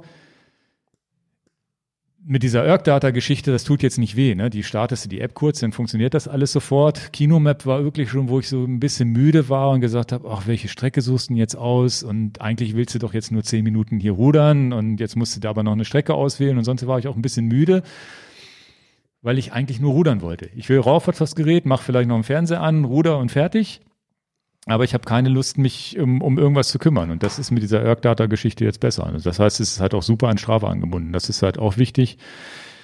Und eins ist klar, früher oder später wird Swift wahrscheinlich Rudern auch noch äh, unterstützen. Und wenn ein Gerät unterstützt wird, dann das Concept 2 Gerät. Ja, ja, läuft ja ohne Probleme. Ja? Und Swift, glaube ich, müsste so viele, also Also Ja. Zwift auf dem Concept 2 rudern, das ist doch klasse. das muss, das muss, glaube ich, richtig Bock bringen. Und da hätte ich tatsächlich richtig Lust, Ja. an Zwift mich anzumelden. Und das ist aber auch was, was ich glaube, weil, weil der Witz ist, du fängst an mit dem Rudergerät, dann erzählst du das in, was ist ich, Freunde, die bei uns sagen, ich habe ein Rudergerät. Ja, ich auch, ich habe den Waterrower. mein Nachbar kauft sich ein Rudergerät, wo ich so Leute, wo du gar nicht mit rechnest. Also Es es, scheint sehr- sehr, verbreitet zu sein. Dass ist sowas kurios. Leute und jetzt erzählen wir das im Podcast und wer weiß, wer sich alles demnächst mit, mit Rudergeräten beschäftigt, obwohl es ja ein Fahrrad-Podcast ist. Aber es passt in die Das Schiene ist halt rein. Sport. Wir reden Es halt über Sport. Ne? Also es passt, passt irgendwie und ich glaube, es ist, soll auch ein gutes Training für Radsportler sein. Nochmal, um bestimmte Muskulatur zu aktivieren, die vorher nicht aktiviert war, wenn es der Po Bauch, ist. Bauch, Beine, Po. Genau, also das so viel dazu. Also kann man uneingeschränkt empfehlen, das Gerät, muss man schon sagen. Ja. Und dann- es ist auch wirklich mal was, was ich in meinen Augen nicht wirklich, also für das, was geboten wird, finde ich es nicht wirklich teuer. Nein, nein, muss ich wirklich sagen. Und äh, wer sagt nach, ich weiß nicht, ob das das Richtige für mich ist, die Dinger werden hochgehandelt, auch gebraucht. Also es ist eigentlich Ja, nicht was hast du denn jetzt bezahlt? 700? Äh, 750 habe ich jetzt bezahlt. 750, Neupreis 1100, 1050. Also, es- 1050 ist der Neupreis. also ist krass. 300 Euro Ja. unter, unter dem Preis. Ja, Ja. Und mein Gerät ist drei Jahre alt. okay. Ja. Ja, krass, das ist echt noch. Ja, aber ich habe jetzt, ich habe die 300 Euro jetzt auch gerne mitgenommen. Ja, ja, klar. Aber das, das, das ist, bedeutet auch, man kann es mal probieren und man verliert nichts, wenn man es doch Ja, wieder man los wird. verliert halt, guck mal, der Kunde, der es jetzt verkauft hat, hat dieses pro Jahr 100 Euro Verlust gemacht. Ja, ja. Und ähm, Aber ja, du, äh, sagen wir mal so, es ist nicht komplett irgendwas, also ich glaube, so ist nicht für die Mülltonne. Du kaufst so ein Gerät von Lidl, das erstmal scheiße ist und dann kostet das 300 Euro und das will auch keiner haben. Ja, ja. Oder Entschuldigung, kaufst, ich kaufst, jetzt kaufst irgendein, irgendein Laufband oder ein sonst bisschen- wieder, wirst du sicherlich auch nur noch ein, weniger als die Hälfte des Preises kriegen, wenn überhaupt. Ja, Laufbänder ist ja auch ein inflationärer Markt. Nee, Da interessant. Man, ja, dann habe ich noch eine App, die ich jetzt gerne picken wollte, die Ja. da in das, in das Ding reinkommt. Ihr wisst, ich äh, bin sehr angetan, habe ich ja gerade erzählt, von diesen äh, Atlantikrudern und nerve damit auch meine ganze, mein ganzes Umfeld, weil ich ja immer so mal abteste, wer hat eventuell genauso einen gleichen Sockenschuss, der sich das mal vorstellen könnte. Und dann sind da ja auch äh, ein, äh, ein Hamburger Team, ein Frauenteam am Start, was ich so ein bisschen verfolge, die wissen gar nichts von, von dem und dann, das bin halt in, in, infiziert, sagen wir es Ja. mal so. Ich bin mit irgendeiner Sache. Und um diese Leute, die jetzt gerade während wir reden, über den Atlantikrudern zu verfolgen, gibt es eine App, das ist die YB Races. Das ist die Okay. App, die ihr runterladen müsst. Also die Einfach bei, also wir verlinken das natürlich auch, das Concept 2 verlinken wir auch. Ähm, Genau. YB Races heißt Genau, diese App installiert, wenn ihr das überhaupt, also ich finde es eine super Inspiration, muss ich euch sagen. Das kann man ja dann wieder löschen nach dem Rennen. Aber die App mal installieren, dann könnt ihr sagen, welches Rennen möchte ich mir denn angucken und dann keine Segelregatten anwählen, sondern eben Talisker Whiskey Atlantic Challenge. Das ist diese Ruder-Challenge, da geht ihr drauf und ich kann das für zumindest die Leute, die ähm, die, äh, ich muss mal eben kurz das entsperren, die äh, jetzt hier bei YouTube gucken, hier habe ich die App, ich gehe da mal drauf, so sieht die aus, kann man das mal sehen und dann hat man jetzt hier die Ja, ich glaube, das ist, äh, ist nicht sichtbar. Muss da mal einmal dahin halten. Und dann kann man eben auf die Map gehen. Warte, ich mach mal eben unten die Map. So, und dann kann man sehen, wo die Boote gerade sind. Also es ist eine Live-Tracking-App, wo man sehen kann, wo ist welches Boot gerade. Man kann das auch animiert sehen, wer wie wo langrudert und kann dann genau sehen, dass zum Beispiel dieses Hamburger Frauenteam jetzt auf Platz 14 liegt. Die haben schon 1686 nautische Meilen gerudert und müssen noch 1039 nautische Meilen rudern. Und die haben doch sage und schreibe in den letzten 24 Stunden 79 nautische Meilen äh, gerudert. Und jetzt weißt du, was wir jetzt alles so rudern können. Ne? Wenn zwei Kilometer 20 rudern. Minuten bin ich fertig. und ähm, man muss das ja nur mal, ich, ich nehme das einfach nur als Inspiration, damit ich halt denke, Mann, Respekt, Respekt, Respekt, was manche Leute alles hier so abliefern und was für bekloppte ja. Sachen es gibt. Und ich denke, da könnte der ein oder andere vielleicht mal ein bisschen Spaß haben. Man, man hat so viel unnützes Zeug auf seinem Telefon, das ist etwas, was einem vielleicht mal so ein bisschen äh, sagt, heute mal ja, diese, ein Croissant diese, weniger essen, früher diese, aufstehen, mehr Sport machen, weil das ist einfach Inspiration für mich pur. Ja, also diese Karte, die Leute, die es jetzt nicht gesehen haben, das konnte man hier auch in der Kamera nicht so richtig schön zeigen. Man sieht halt wirklich jedes kleine Boot jedes als bunten Pfeil. Und genau. man kann auch so eine Zeitleiste machen, wo man dann sieht, wie die Bötchen da langfahren. Das ist ja. schon ganz schön gemacht. Das ist auch free, die App wahrscheinlich. Ja, ne? ist free. Genau. Kann man sich auf jeden Fall mal angucken. Genau, und jedes Boot ist dann halt, äh, und wenn ich jetzt hier halt sehe, dass das Leading Board ist jetzt, glaube ich, England vor Neuseeland die haben jetzt tatsächlich noch 534 nautische Meilen zu rudern und die haben 88 in den letzten 24 Stunden gerudert. Das heißt, die sind in fünf, sechs Tagen da. Mhm. Das heißt, cool. krass, also ähm, sehr, sehr krass. Bin da so inspiriert von und ähm, ja, ich, ich glaube, dass ich eine Person davon schon überzeugt habe, die da sehr für empfänglich ist. Ähm, er ist ein, ein ähm, naja, sage ich jetzt einfach nicht. Es ist nicht jemand, den du, den ja, ja. kennst du auch, aber er ist nicht aus unserem engeren, ja. engeren Verband. Und äh, ich könnte mir vorstellen, das könnte vielleicht so ein Jahr, Jahrzehntsiel sein. Okay, na krass. Ach so, zum Konzept 2 noch. Ich habe ähm, zwei Zubehörteile dazu gekauft damals. Einmal diese Handyhalterung Okay. Das ist so ein, wirklich so ein Ding, was du oben auf diese Display-Einheit machst. Und das ist dann ganz schön, wenn du diese Erg-App nutzt, kliebst du dein Handy da vorne rein und da siehst du es noch. Das ist die Erg-App, ist eine Ergometer-App. Ja, genau. ERG. Ähm, ähm, und äh, die, das, also wenn, wenn ihr da Interesse, Interesse habt und euch darum kümmert, das ist ein sinnvolles Zubehör. Weil, und das zweite ist tatsächlich so eine, so eine Matte, weil ich äh, zum, zum Sitzen die ein bisschen, das Ganze ein bisschen weicher macht, aber das hilft trotzdem nicht, wenn die Po-Muskulatur die, die habe ich auch, ist. Die habe ich auch. Ja, ja. ähm, das nur so als kleine Ergänzung. Vielleicht verlinke ich dann auch mit, dass, dass ihr das gesehen habt, weil diese Handyhalterung ist schon nicht doof. Also die ah. lohnt, kostet, glaube ich, fünf oder zehn Euro. Also die lohnt sich, glaube ich, für dich auch, weil du es einfach auf oben reinschieben kannst. Ja, ich möchte aber lieber die Schlitten jetzt kaufen. Also es gibt so ein Schlittensystem, wo du das ganze Ding auf bewegliche Schlitten stellen kannst. genau. Wirklich dieses da musst du aber tatsächlich, glaube ich, im Raum den Platz haben, weil ich glaube, du ruderst, dann, dann, dann bewegt sich das gesamte Gerät nochmal mit, ne? Echt total sexy. Ja, ja. Und im ja, Sommer melde ich, mal, das probiere ich dann bei dir im, mal aus. Im Sommer melde ich mich jetzt hier irgendwo in Hannover mal an, in irgendeinen so Ruderkurs, die mir mal erzählen, wie das denn technisch irgendwie geht. Also wenn Hannoveraner das jetzt hören, die im Rudersport zu Hause sind, also die Hannoveraner sind jetzt aufgefordert, eine Mail an podcast at enjoy your bike zu schreiben. Wo kann ich denn mal hingehen mit so drei Wochenendkursen? Wie ruder ich richtig? Ja. ja du, gut. Vielleicht machst du den mit. Können wir mal überlegen. Weil Hannover ist natürlich rudermäßig super aufgestellt mit dem Maschsee. Also da gibt es drei oder vier Ruderclubs. Ich bin, meines Wissens, also zumindest, zumindest zwei sind da, glaube ich. Ich weiß nur, dass einer von den Ruderclubs immer so eine, so eine, so eine Klimmzug-Challenge macht. Ja, ja, genau. Und, äh, die mein, sind relativ auch krass drauf, die Ruderer. Und mein Sohn ist tatsächlich auch, ach so, das ist der, genau, der Freund von meinem Sohn, die haben auch ein Rudergerät, auch das gleiche zu Hause gehabt. Deswegen kann mein Sohn, ich habe das Rudergerät zu Hause, guck mal, was ich habe. Ja, hat mein Freund auch. Und die fanden das auch so cool, dass die jetzt in, in der Schule die Ruder AG machen. Das ist ganz cool, dass die Hannoveraner Schulen dann auch auf den Maschsee gehen im Sommer und da rudern. Das ist, äh, und jetzt im Winter in der Ruder AG macht er die ganze Zeit Zirkeltraining, findet er aber auch ganz cool. Hätte ich ja wahrscheinlich früher als Kind nicht so gerne gemacht, aber er macht das ganz Also ich, mit. ich würde so einen Kurs gerne besuchen. Äh, aber so das ist drei, sicherlich, sicherlich machbar hier irgendwo, weil das tatsächlich, weil ich habe jetzt auch überlegt, eigentlich muss man mal aufs Wasser gehen. Genau. Aber ist das nicht das interessant, wie sich Sachen so entwickeln, wo man ja. so gleiche Interessensgemeinschaften entwickelt und dann, und dann noch, auch noch relativ parallel ja. voneinander? Und dann hat mir unser Kollege Tobi noch erzählt, dass er einen Freund hat, der macht äh, Rudermarathon. Der macht so 80 Kilometer Rennen und ich glaube auch ein Vierer. Und der, der hat da, gerade gestern hat er drüber, hat, ich weiß gar nicht, wie wir drauf gekommen sind, haben wir, haben wir drüber geredet. Und der hat gesagt, dass der jeden Morgen um sieben auf dem Wasser ist und dann machen die anderthalb Stunden, fahren die da auf der, auf der Alster rum in Hamburg. Also die, an die könnte man sich anschließen, wenn man da in Hamburg wohnen würde, aber ist auch ganz interessant. Also es gibt so Sportarten, Rudermarathon, nie was von gehört. Also du kennst Die sind herzlich ich- eingeladen, der Atlantic Challenge beizutreten. Ja, ja, oder sich eben sich mal hier mit, sicherlich, wenn vielleicht lerne ich den ja mal auf irgendeiner Party da von Tobi kennen, keine Ahnung. Aber das ist wirklich was, was ich so noch nicht gehört habe, weil Rudern kennst du ja nur diese ein, 2000 Meter da, die, die, die, die du bei Olympia im Fernsehen siehst, wo die Leute dann da wirklich mit Schaum vorm Mund ins Ziel kommen, was auch krass ist, ne? Ja, Also, ja, die schießen sich auch ab. Und dann kennst du natürlich das Rudern auf der Themse. Sind wir eigentlich ein Ruder oder ein Podcast für Bike? ja, das ändert sich. En, en, Enjoy Your Row kommt dann auch noch mal irgendwann, ne? Enjoy Your Rowing, mal gucken. Gut, also dann haben wir es jetzt für diese Woche. Und ähm, ja, danke fürs Zuhören.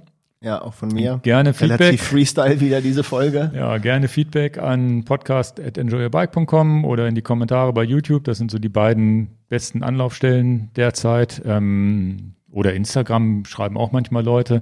Instagram werden wir jetzt demnächst mal umbauen, dass, dass ich, äh, dass wir den Enjoy Your Bike äh, Account sozusagen, wir beide den betreuen. Ja, ich hätte jetzt, ich. hätte jetzt Bilder von der Rafa 500 fest, festiv posten können, aber ich, Ja, ja, das, das müssen wir ist jetzt. sehr umständlich. Das ist jetzt mal so ein, so ein Dings, weil das Enjoy a Bike Account ist eigentlich mein persönlicher Account. Ich habe zwar auch noch einen mit Quentler. Irgendwie muss ich das mal ummodeln, dass wir sagen, es gibt einen Quentler-Account, es gibt einen privaten Miesen-Account und es gibt einen Enjoy a Bike, äh, der dann wirklich offiziell, wo wir beide dann posten oder vielleicht auch mal ein Mitarbeiter was reinposten kann und solche Sachen. Das, Weil das ist schon so, dass ich da relativ viel direkte Nachrichten auch kriege, wo mal was gefragt wird. und ah, so. Instagram äh, wächst auch, ja. Genau, das werden wir jetzt auch irgendwann demnächst umbauen. Ne? Viele Baustellen hier. okay, dann danke fürs Zuhören, Zusehen und dann bis bald. Tschüss.